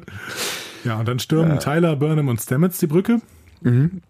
Und ähm, Matt wirft dann sofort die Waffe auf Tyler und der ähm, verdampft augenblicklich unter Schmerzen. Ja, findet äh, Michael gar nicht mal so richtig gut. Nee. Michael ist dann wirklich sehr, sehr ähm, betroffen. Also alle sind so ein bisschen betroffen. Michael ist betroffen, weil Tyler weg ist. Äh, Matt ist betroffen, weil er diese Szene nicht kennt. So, es ist eine etwas, es ist Irritation im Raum. Ja, genau. Und äh, kurz bevor dann auch noch Saru, äh, Saru verdampft wird, ähm, das ist, steht mir gerade im Raum, ähm, ergibt sich dann Stamets und gibt Matt das, was er braucht. Also Stamets sagt, ähm, ich könnte hier Navigator des Spornantriebs sein und ähm, würde das jetzt für dich machen. Da habe ich mich äh, schon gewundert, warum er das tut. Ja, ich auch. Also Weil irgendwie wirkten die doch nicht so, als hätten sie einen Plan. genau, also die wirkten noch nicht so, als hätten sie einen Plan und vor allen Dingen ist es ja auch gefährlich, weil da ja doch einiges schief gehen kann. Ähm, habe ich mir überlegt, ob man nicht einen Plan hätte finden können, der nicht beinhaltet, dass er ihm ver ver ver verrät, wie der Spornantrieb funktioniert, weil das ist halt die gefährlichste Information, mit dem, die man ihm geben kann. Ja, genau. Vor allen Dingen, weil Stamets ja weiß, es ist völlig egal, was Matt jetzt hier macht. Ähm, es, kann, es passiert ja niemandem was Ja. im Prinzip. So, Also- solange, solange ich nicht Bescheid sage. Also der kann jetzt Saru umbringen und äh, trotzdem ist alles egal. Ja, also in dem Moment hätte es ja auch schon, schon vorbei sein können. Also in dem Moment hätte er ja vielleicht auch schon nicht mehr in die Schleife gehen können und dann wäre Tyler tot, dann wäre Saru tot. So, ne? Ja. Ist aber nicht passiert. Saru wäre ja nicht tot, weil Saru überlebt ja wegen des Eingreifens von Stamets. Ah ja, richtig. Genau. Aber ähm, was ich dann nicht ganz verstanden habe, muss ich sagen, dann werden Stamets und Matt, also beamen sich dann äh, zum Maschinenraum und Saru und Burnham gehen aus der Szene sofort zielstrebig an ihre Pulte, beide. Bei Burnham verstehe ich's, weil die wollte irgendwie Tilly rufen. Bei Saru habe ich es nicht ganz verstanden. Es wirkte aber beide so, als würden beide einfach so, okay, jetzt Business as usual, wir gehen ganz schnell zu, an unsere Pulte zurück und denken so, okay, ihr wisst gerade der Captain, ne, und wie auch immer. Naja, vielleicht wollten sie halt jetzt, also ich meine, was sind die schon ohne Computer? Vielleicht wollten sie halt irgendwie die Kontrolle über das Schiff wieder zurückbekommen. Also was sollen sie in der Mitte des Raums stehen bleiben? Ja, Ich meine, sie hätten sich natürlich auch einfach nochmal kurz unterhalten können, was denn jetzt zu tun sei. Also gerade Saru als äh, ranghöchster Offizier, der offensichtlich übrig geblieben ist auf der Brücke. Brücke? Ähm, klar, man hätte sich mal kurz austauschen können, das stimmt schon. also gerade nach so einer Szene hätte man jetzt, wo du es sagst, hätte man sich vielleicht schon durchaus mal austauschen können. Aber Burnham wirkte wirklich, äh, wirkte wirklich, als hätte sie einen Plan und ruft deswegen Tilly. Also allgemein muss ich sagen, diese Szene war ganz, ganz großartig. Also alle Dialoge perfekt. Wirklich. Ja. Ich habe sehr viel gelacht und, und, und mich sehr, sehr gefreut in dieser Szene. Random Communicator Guy. Ah, sehr schön. Also ja, und, und er, äh, es ist, glaube ich, die gleiche Szene, ne, wo er, wo er ähm, Saru als, als langes Elendler oder langen Lulatsch oder sowas bezeichnet. Genau. Ja. Also matt. Hatte ich, hätte, hatte ich matt gesagt? Du hast nicht matt gesagt, aber alle wussten es. Alles klar. Ähm, Tilly äh, untersucht dann in der nächsten Szene den Gormaganda Na Gott sei Dank kommt das Wort nochmal. im Maschinenraum. Und sie finden dann den Zeitkristall in einem Schiff im Bauch des Wals. Ja. Ähm, die können es aber irgendwie nicht herausbeamen, weil Matt alle kritischen Systeme überwacht. Oder abgeschaltet hat oder so. Ja, habe ich auch nicht so ganz verstanden, aber irgendwie ging es nicht. Also ich habe auch gedacht, ja, das aber Ding das noch ist ja einfach relativ auf. wichtig, dass wir, Ja. dass wir erfahren, dass die kritischen Systeme alle nicht funktionieren. Ja. So. Ähm, weil das Wort kritisches System wird ja später noch mal ein paar Mal fallen. Ja. So. Ähm, Tilly warnt dann irgendwie, dass Matt die Zeitschleife beenden könnte, weil er nun alles habe. Und Burnham hat dann aber eine Idee. Ja, Und das finde ich natürlich eine, also das fand ich so ein, einen relativ guten Wendepunkt in dieser Folge, weil Burnham da wirklich mal aktiv wird. So. vielleicht auch nur auf Stamets äh, Idee hin. Ja. Aber ich, die Idee, über die Idee müssen wir nochmal sprechen. Genau. Also wir sehen dann im Captain Room, äh, im Captain's Room, da überlegt Matt gerade, wie er weitermacht und ruft irgendwie die Klingonen und so. Und dann klingelt es an der Tür und Burnham tritt ein. Finde ich übrigens ganz geil, dass der da in seinem Captain's Room alleine auf dem Schiff vor lauter, mit lauter Leuten, die ihn wahrscheinlich umbringen wollen, einfach mal lustig die Tür aufmacht. Hi. Ja gut, ist ja egal. Meinst du, dann wäre halt, dann hätte er einfach wieder die Zeit, also, was passiert denn, wenn er stirbt? Geht's ja, dann wieder von, fängt's wieder von vorne. Ja? Geht's wieder von vorne los, würde ich sagen. gut. Er erzählt Burnham dann von seiner großen Liebe Stella. Mhm. Und wir wissen als TOS-Fans, äh, das ist alles gelogen. Ähm, sie macht ihm deutlich, dass die Klingonen sie, Burnham, noch viel mehr wollen als das Schiff, weil sie Tekufma getötet hat. Da ist mir dann in dem Moment eingefallen. Vielleicht ist das auch der Grund, warum Burnham für, von allen für den Krieg verantwortlich gemacht wird, weil sie Tekufma getötet hat und nicht, weil sie irgendwie äh, gemeutert hat oder so. Aber ich habe mich dann ehrlich gesagt gefragt, wen von den Klingonen interessiert das denn, dass, dass sie Tekufma getötet hat? Weil, also der war, der war ja gerade erst dabei, irgendwie da eine Figur zu werden und der war ja nur für sein Schiff im Prinzip eine Figur und der hat dann so die anderen mal eben kurzfristig für einen kurzen Battle um sich geschart, aber er war ja Nee. noch nicht so die richtig die, die große Symbolfigur. Nee, glaube ich nicht. Ich glaube, äh, Cole ähm, macht das vielleicht nicht aus religiöser Absicht, aber er nutzt die, die Märtyrerfigur Tekuvma, um das Reich unter ihm zu vereinen. Meinst du? Das ja, ist, ich glaube schon. Also ich glaube, Tekuvma macht mit, äh, ich glaube, Cole macht mit dem Tekuvma-Mythos irgendwie weiter. Und deswegen Das war mir nicht so ganz schon klar. wichtig. Ich habe gedacht, der hätte jetzt einfach nur ähm, quasi das, das Schiff und die Technologie und, und so ein bisschen die Vereinigung gekapert, aber nicht den Mythos. Weil da, da, da bin ich echt drüber gestolpert. Das fand ich, da habe ich lange drüber nachgedacht, warum sie attraktiver sein soll als ähm, der Spornantrieb für die Klingonen. Ich fand das schon äh, plausibel in dem Moment. Ich finde es auch gut, dass sie dann nochmal sagt, ja, ich möchte nur Lieutenant Tyler dafür haben, ne? damit sie Matt auch zeigt, dass sie irgendein Motiv hat. Ne? Weil ansonsten wäre das ein bisschen, also ich möchte, dass Lieutenant Tyler dafür freikommt. Ne? Ja, und, sagt sie ja. und, und die, und die äh, äh, Brückencrew, oder? Also die, Nee, die das sagt sie nicht. Sie sagt nur Lieutenant Tyler. Stimmt, das kommt später. Kommt später. Ah, du hast recht. Aber sie zeigt ihm damit quasi, okay, ich habe ein Motiv, Ja. Freunde, ne? ähm, oder Freund Matt. Ne? Und dementsprechend ist, ist ihr Ansinnen so ein bisschen ja, realistischer. Authentischer, ja. Genau. Ja. Matt, Okay. Matt sagt dann, ja gut, aber Tyler ist doch tot. Und in dem Moment sagt Burnham, ja gut, ist ja egal und nimmt sich so ein nimmt sich so eine dunkle Materiekugel, die auf dem Tisch liegt Ja. und schluckt sie. Ja. Ähm, was Matt natürlich ein bisschen unter Druck setzt, weil die Klingonen sind äh, kurz, also die haben sich schon zweimal gemeldet, sagt der Computer. Ne? Und daraufhin sprengt natürlich Matt schnell noch die Discovery. Ja, aber es ist schon ein Risiko, ne? Also es ist ein Risiko, was Michael da eingeht. Also was ist, wenn Matt einfach gesagt hätte, scheiß drauf, für die, für die Karre hier krieg ich genug Kohle, ähm, Klingonen sind da, ich habe keinen Bock mehr, den Scheiß nochmal zu machen, nachher geht irgendwas schief und wir wissen nicht ganz genau, was Michael da wirklich vorhat. Ich fahre jetzt nur mal sicher, gebe den Klingonen das blöde Schiff, äh, krieg viel Geld und bin raus. Ja. Also ich meine, ist das hätte ja gut, gut passieren können. ist richtig. Wäre für Michael auch egal gewesen, aber ja. Ja, retrospektiv, ja gut. Andererseits hat sie vielleicht, vielleicht hat sie noch eine Absicherung. Vielleicht hat sie gesagt, okay, ähm, wenn der das nicht durchdringt, dann Stamets, bring du dich auch noch um. Meinst du, er braucht Stamets noch? Ja klar, irgendwer muss das Ding noch steuern. Meinst du nicht, er könnte das, Matt könnte das, naja, so schnell kann man es wahrscheinlich nicht lernen. Ja, ja. Stamets kann das Ja, auch nur, weil er ja, die ja. tardigrade DNA Ja, du hat. hast ja völlig recht. Und Er ein Superbrain Stamets. ist. Ja. Und, und jetzt zwei äh, Metallkappen an den Unterarmen hat. Genau.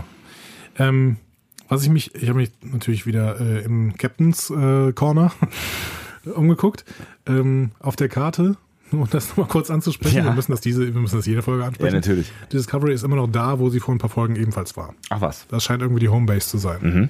So. Also es ist in dieser, dieser Beuge. Vielleicht haben sie auch vergessen, äh, das zu ändern.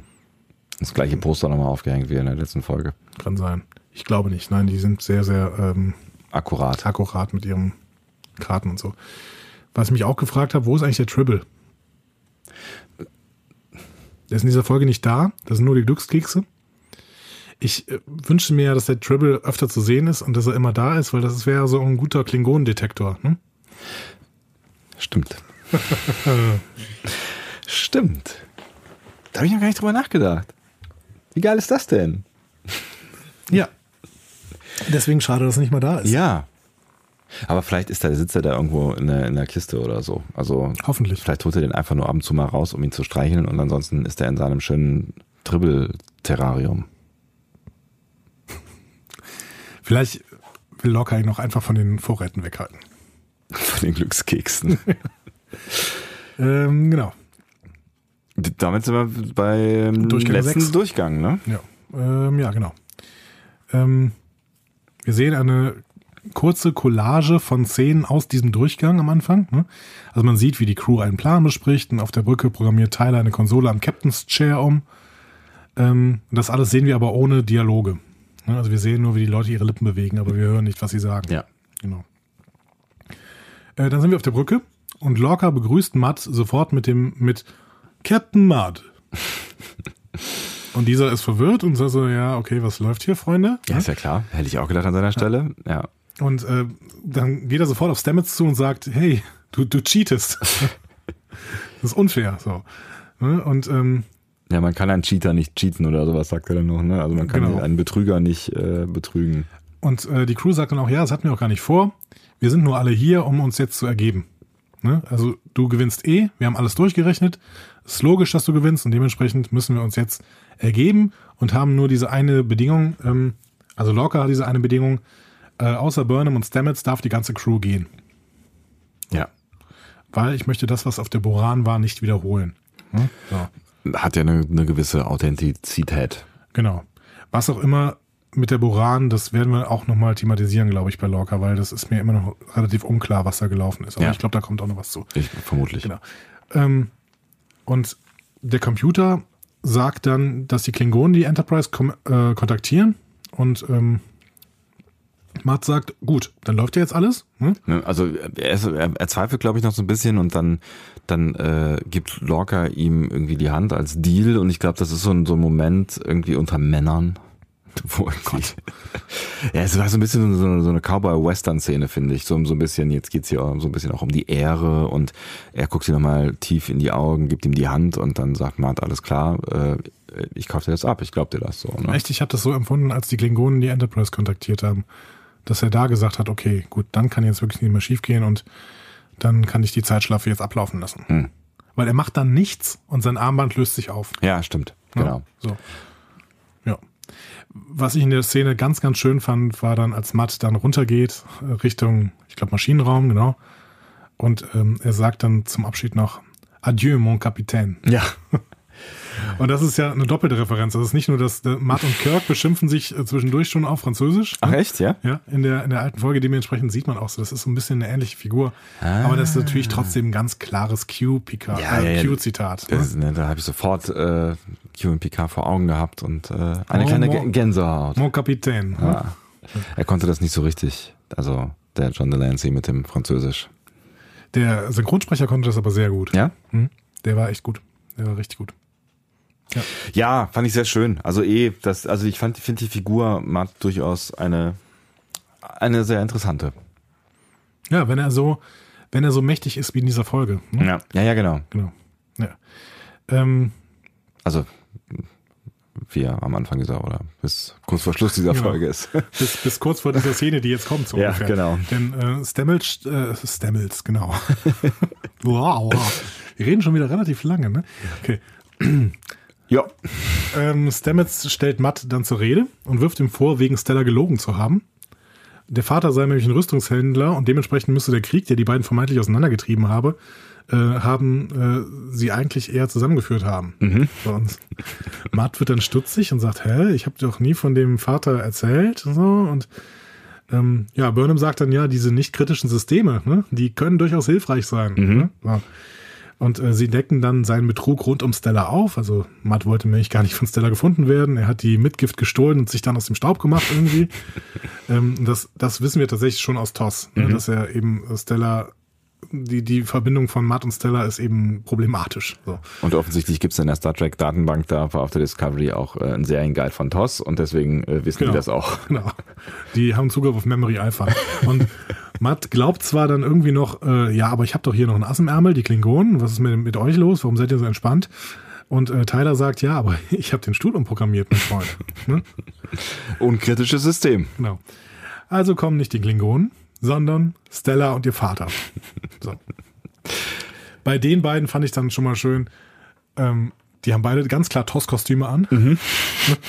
Eindeutig. Eindeutig. Also die haben echt den Fundus nochmal gefunden. Ne? Der TOS-Fundus ist noch offen. das ist echt ganz geil, ja.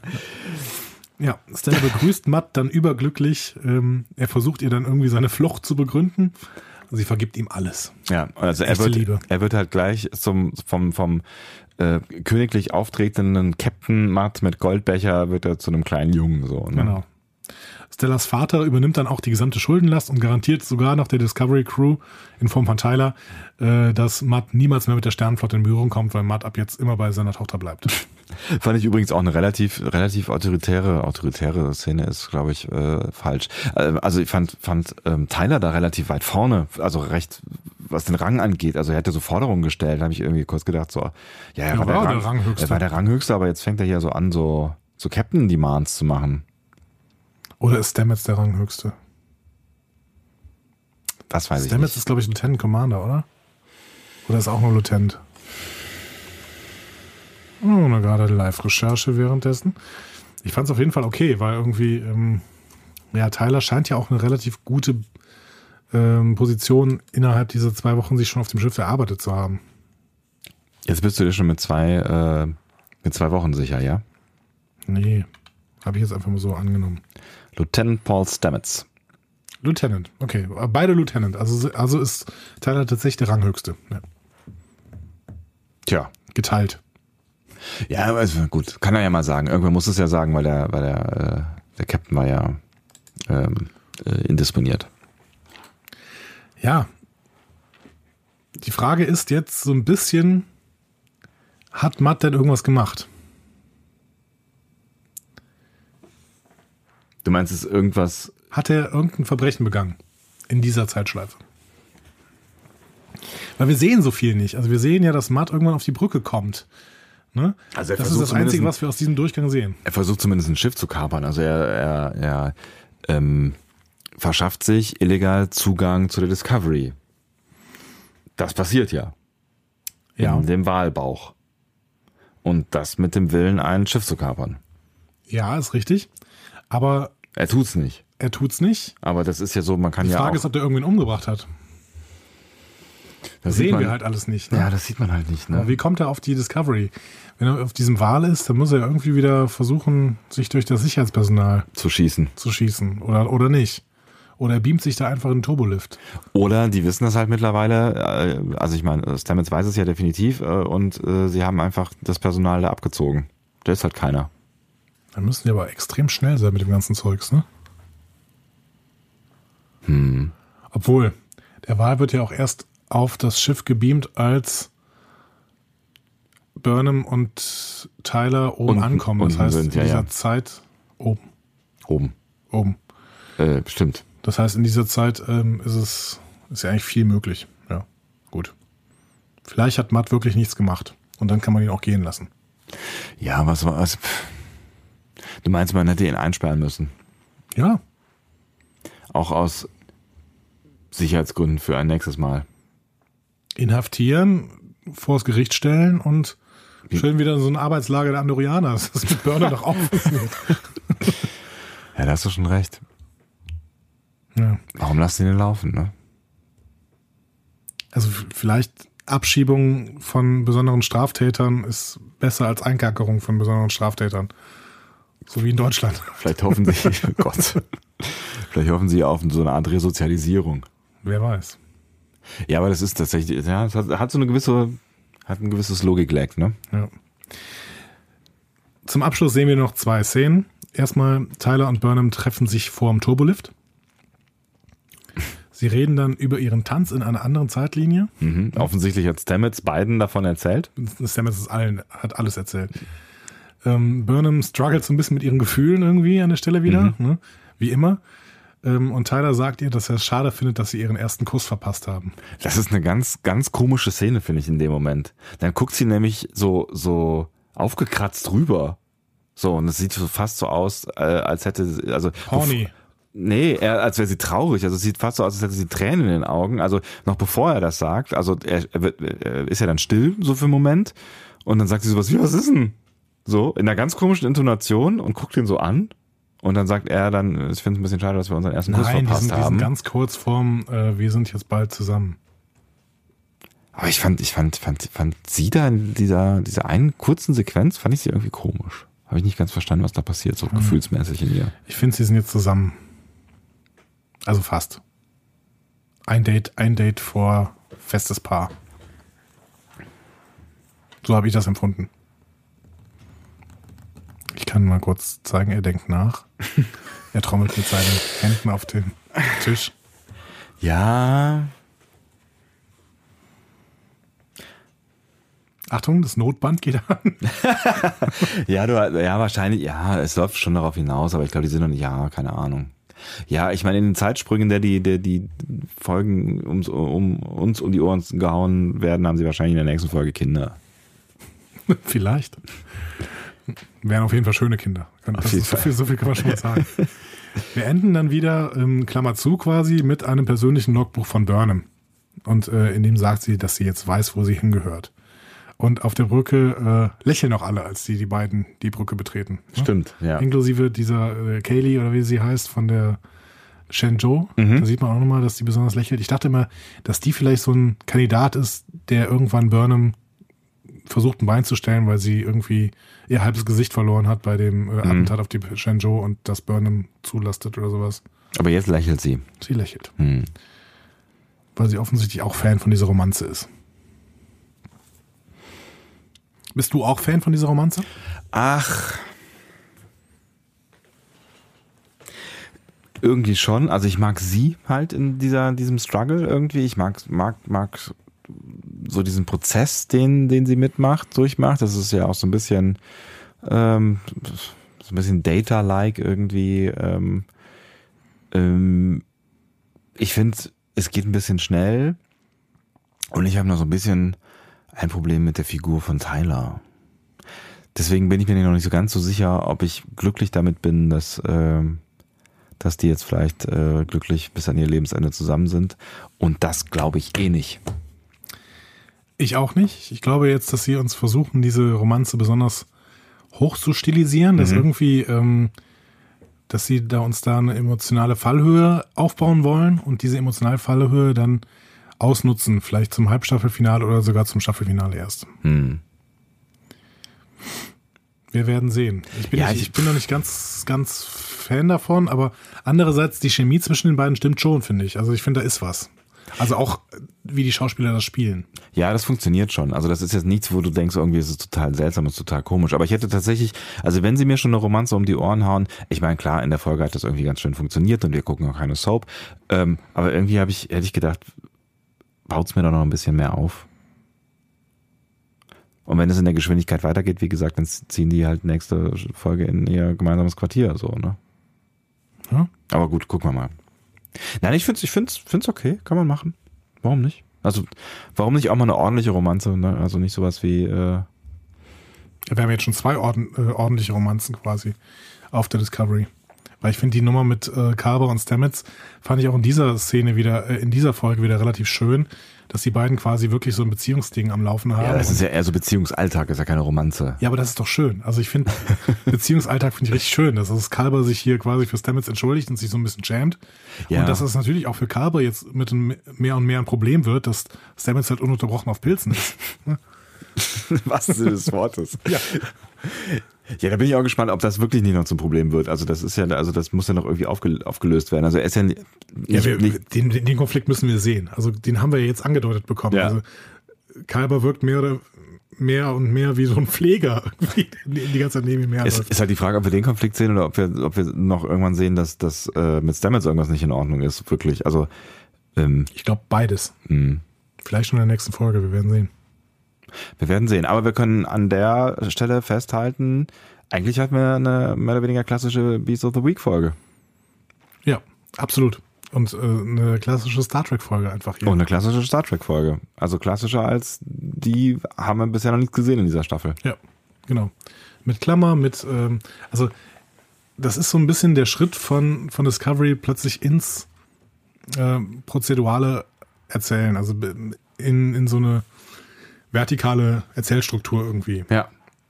Und Weil ist, im Prinzip, ja, es passiert ein bisschen was mit, ähm, mit, mit Burnham vor allen Dingen, aber ansonsten, völlig egal, diese Folge. genau. Also man Völlig- kann sie auch einfach weglassen. Ja, So. völlig egal. Ja. Fand ich auch total spannend. Deswegen habe ich auch zwischendurch aber immer wieder überlegt, wo werden denn hier die Fäden gelegt, die man nachher nochmal aufnehmen muss. Mhm. Vielleicht war das sowas, dieses vierdimensionale Wesen, das, das Matt ähm, geholfen haben muss. Dafür war es aber eigentlich ein bisschen zu wenig repräsentiert, diese, dieses, dieser Nebensatz. Ne? Ähm, ja, und ansonsten ist es halt wirklich nur die Charakterentwicklung von Burnham mit Tyler zusammen. Es gab so zwei kleine Kapla, Brotkrumen, Ja, Mini. Aber Krümelchen. Mini, ja. ja. Und ja, ansonsten ist wirklich nicht so. Ja, es war, es ist halt, es ist halt, äh, ich glaube, dass, dass, dass, dass wir Matt irgendwie nochmal sehen werden, der ist aufgebaut worden. Mhm. Ähm, du, wie du schon gesagt hast, es ist eine sehr wichtige Michael-Folge. Ich finde, Lorca hat schon auch nochmal ein bisschen dazu gewonnen, obwohl er in dem Moment eigentlich ja eher nur so ein Comedy-Guy war, der im Hintergrund äh, Ja, nur mit absolut. den Augen gerollt hat, Mhm. so, ne? Aber es war nochmal so eine kleine, eine kleine Dimension mehr. Ich glaube, dass tatsächlich hat, hat die Folge primär was ähm, für Michael und fürs Crew Star Trek Gefühl gemacht. So. ja. Aber äh, finde ich jetzt, finde ich jetzt gar nicht so verwerflich. Ich weiß halt immer noch nicht so genau.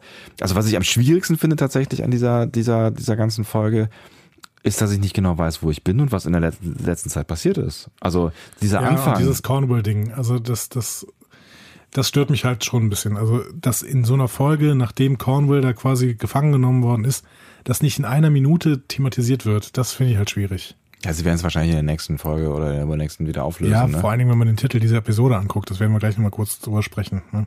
Aber vielleicht kommen wir erstmal zur, zum, zur Bewertung. Du müsstest anfangen. Ach je.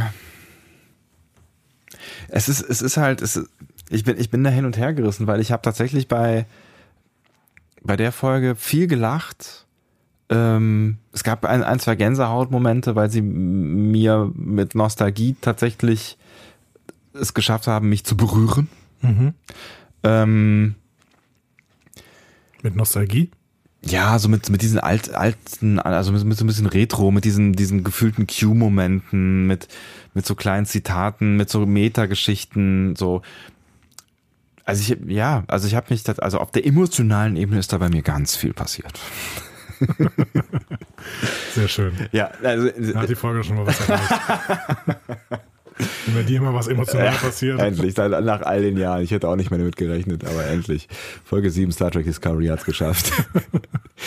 nee, also ich finde, ich finde, das- also ich, ich habe sie schon gemocht, die Folge. Ich habe sie echt gemocht und ähm,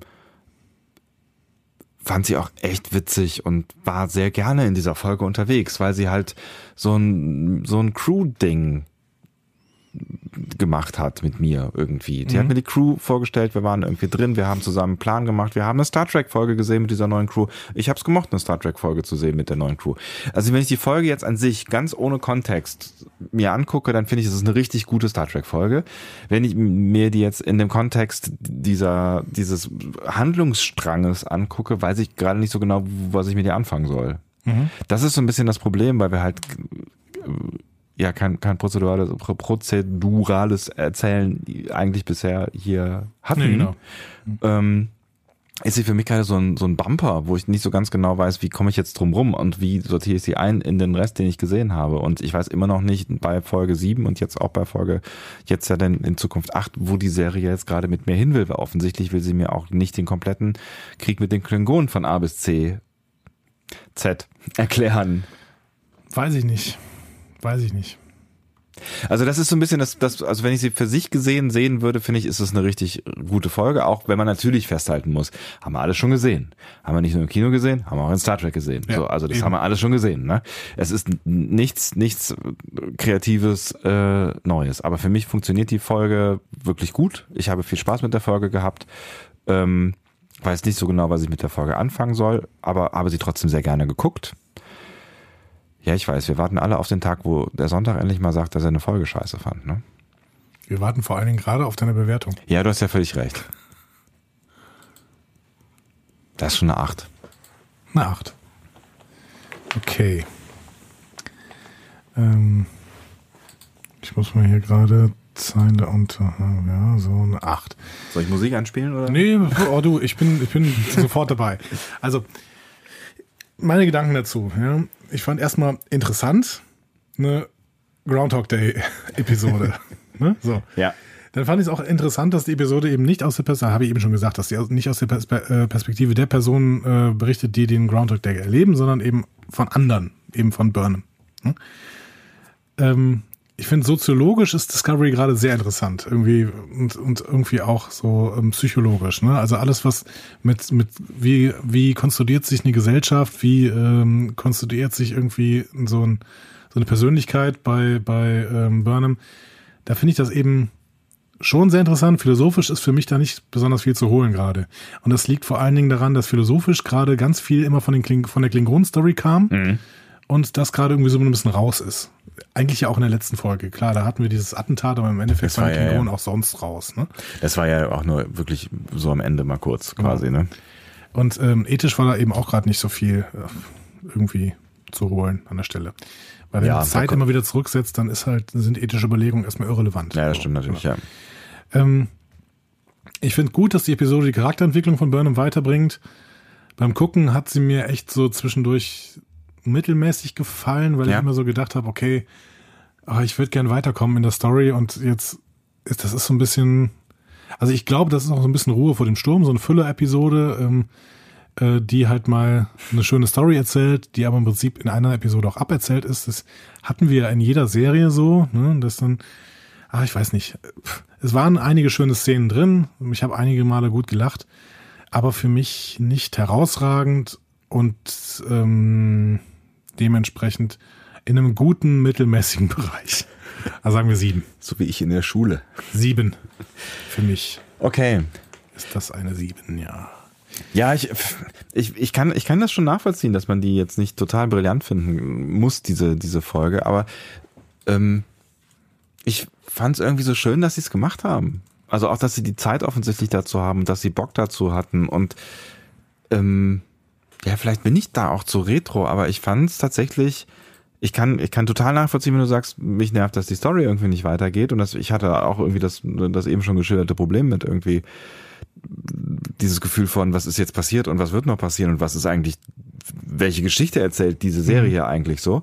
Und ähm, gebt mir nochmal vielleicht Antworten darauf, bevor ihr irgendwelche Partys mit mir feiert und ähm, mich, mich in der Zeitschleife festtackert aber irgendwie hat, hat, habe ich mich so wohl gefühlt in, in, in, in diesem, diesem Erzähl, dieser Erzählstruktur und fand's, fand's so schön, dass sie es gemacht haben. Also Fazit zu uns beiden, du bist der Retro-Guy. Ja, wahrscheinlich.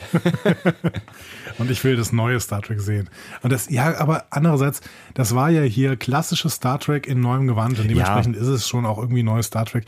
Keine Ahnung, ich will halt weiter diese, diese, ja, ich will diese Hauptstory weiter hören, weil das ist das für mich Spannende. Ja, auf jeden und Fall. Da fand ich schon den Ausflug in Sareks Kopf eben eher störend. Ich kann es total nachvollziehen, ne? aber ich fand den Ausflug in Sareks Kopf deutlich langweiliger als alles, was wir in dieser Folge jetzt hier gesehen haben. Ja, weil der Humor in der letzten Folge gefehlt hat, das stimmt. Aber dafür waren für mich die Probleme mit, mit dem Handlungsstrang hier zu groß, der einfach stückweise fehlt. Mhm. Hätten sie mich noch ein Stück weit in dieser Episode auch noch ein bisschen an die Haupthandlung angedockt, aber es geht halt nicht mit dieser Zeitschleife, wäre es für mich besser gewesen. Ich habe gar nicht geguckt, wie lang die Folge überhaupt war. 47 Minuten. Hm, ich habe schon gedacht, dass es ein bisschen länger ist. Ja, aber jetzt auch nicht viel, ne? Da wären auch schon 43. Die nächste Folge heißt auf jeden Fall Sivis Pacem Parabellum oder Pacem. Ja, mein früherer Lateinlehrer hat immer gesagt, es gibt kein C in äh, Lateinisch, das wird immer K ausgesprochen. Da haben wir schon letzte Woche abgemacht, dass du auf jeden Fall diesen Namen sagen wirst, weil du im Gegensatz zu mir Latein in der Schule hattest. Ja, ähm, und ich habe es auch übersetzt, beziehungsweise ich habe die Übersetzung gefunden, das ist nämlich ein äh, klassisches Sprichwort. Ah. Und es heißt, wenn du Frieden willst, bereite Krieg vor. Mhm. Na gut, das deutet natürlich darauf hin, dass ähm, die Story weitergeht. Dass die Story weitergeht und dass du vielleicht ein bisschen befriedigter aus äh, der nächsten, aus unserer nächsten Folge herausgehst. Ja, aber ich sag ja nochmal, eine 7 hm. ist auch keine schlechte Note. Nee, ne? also nein, nein, nein, nein, ist noch einiges nach unten möglich. Ne? Ja. Äh, ich habe überhaupt nicht erwartet, dass wir mit Discovery hier die ganze Zeit nur im Bereich zwischen zwischen sieben und äh, neun rumlaufen. Ja, ich frage mich tatsächlich auch so ein bisschen, ob, ob, ich, ob ich die Serie zu verblendet gucke. Ja, das kann schon sein. Aber eigentlich bin ich, bin ich da mega kritisch. Auch wenn, also wenn irgendwie, wenn ich merke, da funktioniert irgendwas nicht, dann, dann fällt mein Enthusiasmus auch ganz schnell wieder zusammen. Also irgendwas machen sie hier, richtig. Wir bewegen uns hier im Star Trek Kosmos, ne? Und ja. vielleicht, wir werden, wir werden vielleicht, äh, da haben wir uns ein bisschen, ein bisschen darauf geeinigt, dass wir in Zukunft, äh, wenn wir ein paar Gäste in der Pause haben, eventuell auch mit denen mal über Lieblingsepisoden sprechen werden. Ja. Ne? Und da werden wir vielleicht auch mal über Episoden sprechen, die in anderen Serien halt besonders gut waren. Ne? Und müssen die dann halt auch mal vielleicht ein bisschen einordnen. Vielleicht müssen wir denen keine Noten geben, aber müssen vielleicht mal einordnen, wie gut das im Vergleich zu Discovery ist. Aber ich habe immer die ganze Zeit das Gefühl, wenn wir im Star Trek Kosmos sind, dann ist das hier schon alles relativ brillant, was die uns hier bis jetzt anbieten. Ja. Und selbst so diese, diese, diese äh, prozedurale Folge jetzt, die ist einfach, also da, da gab es viele, viele, viele, viele Folgen, die einfach sehr viel weniger Spaß gemacht haben, egal in welcher Serie. Genau. Aber für mich gab es auch bessere prozedurale, prozedurale Folgen bei TNG beispielsweise. Mhm. Also wenn ich da an The Measure of Man denke oder sowas, ist es ja. Ja, gut. Ja, da, ja, ja, ja, da geht, ja, klar. So. Okay. Ähm, ja. Jetzt überlege ich, ob ich zu gut, zu gut beurteilt habe. Aber nee, gut. lass uns bitte nicht beeinflussen. Auf gar keinen Fall, das würde ich nie tun. Nein, ich habe ich hab wirklich, also ich habe wirklich zu Hause gesessen und viel Spaß gehabt. Und mit mir alleine auf der Couch äh, habe ich äh, gelacht und, und also, also, ne, das macht, es hat ja schon irgendwas gemacht mit mir.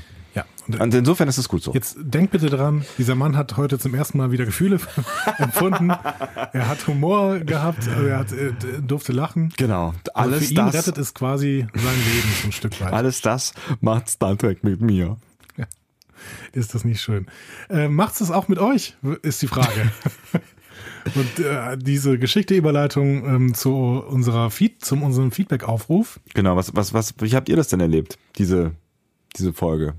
Schreibt uns das bitte dringend, weil ähm, ja, wir sind jetzt auch nicht wieder wirklich weit auseinander, aber zumindest haben wir so ein bisschen, so ein bisschen Verschiedene unterschiedlich, ja. ja. Wir haben beide Gefühle, aber unterschiedliche Gefühle. Das ist auch gut so.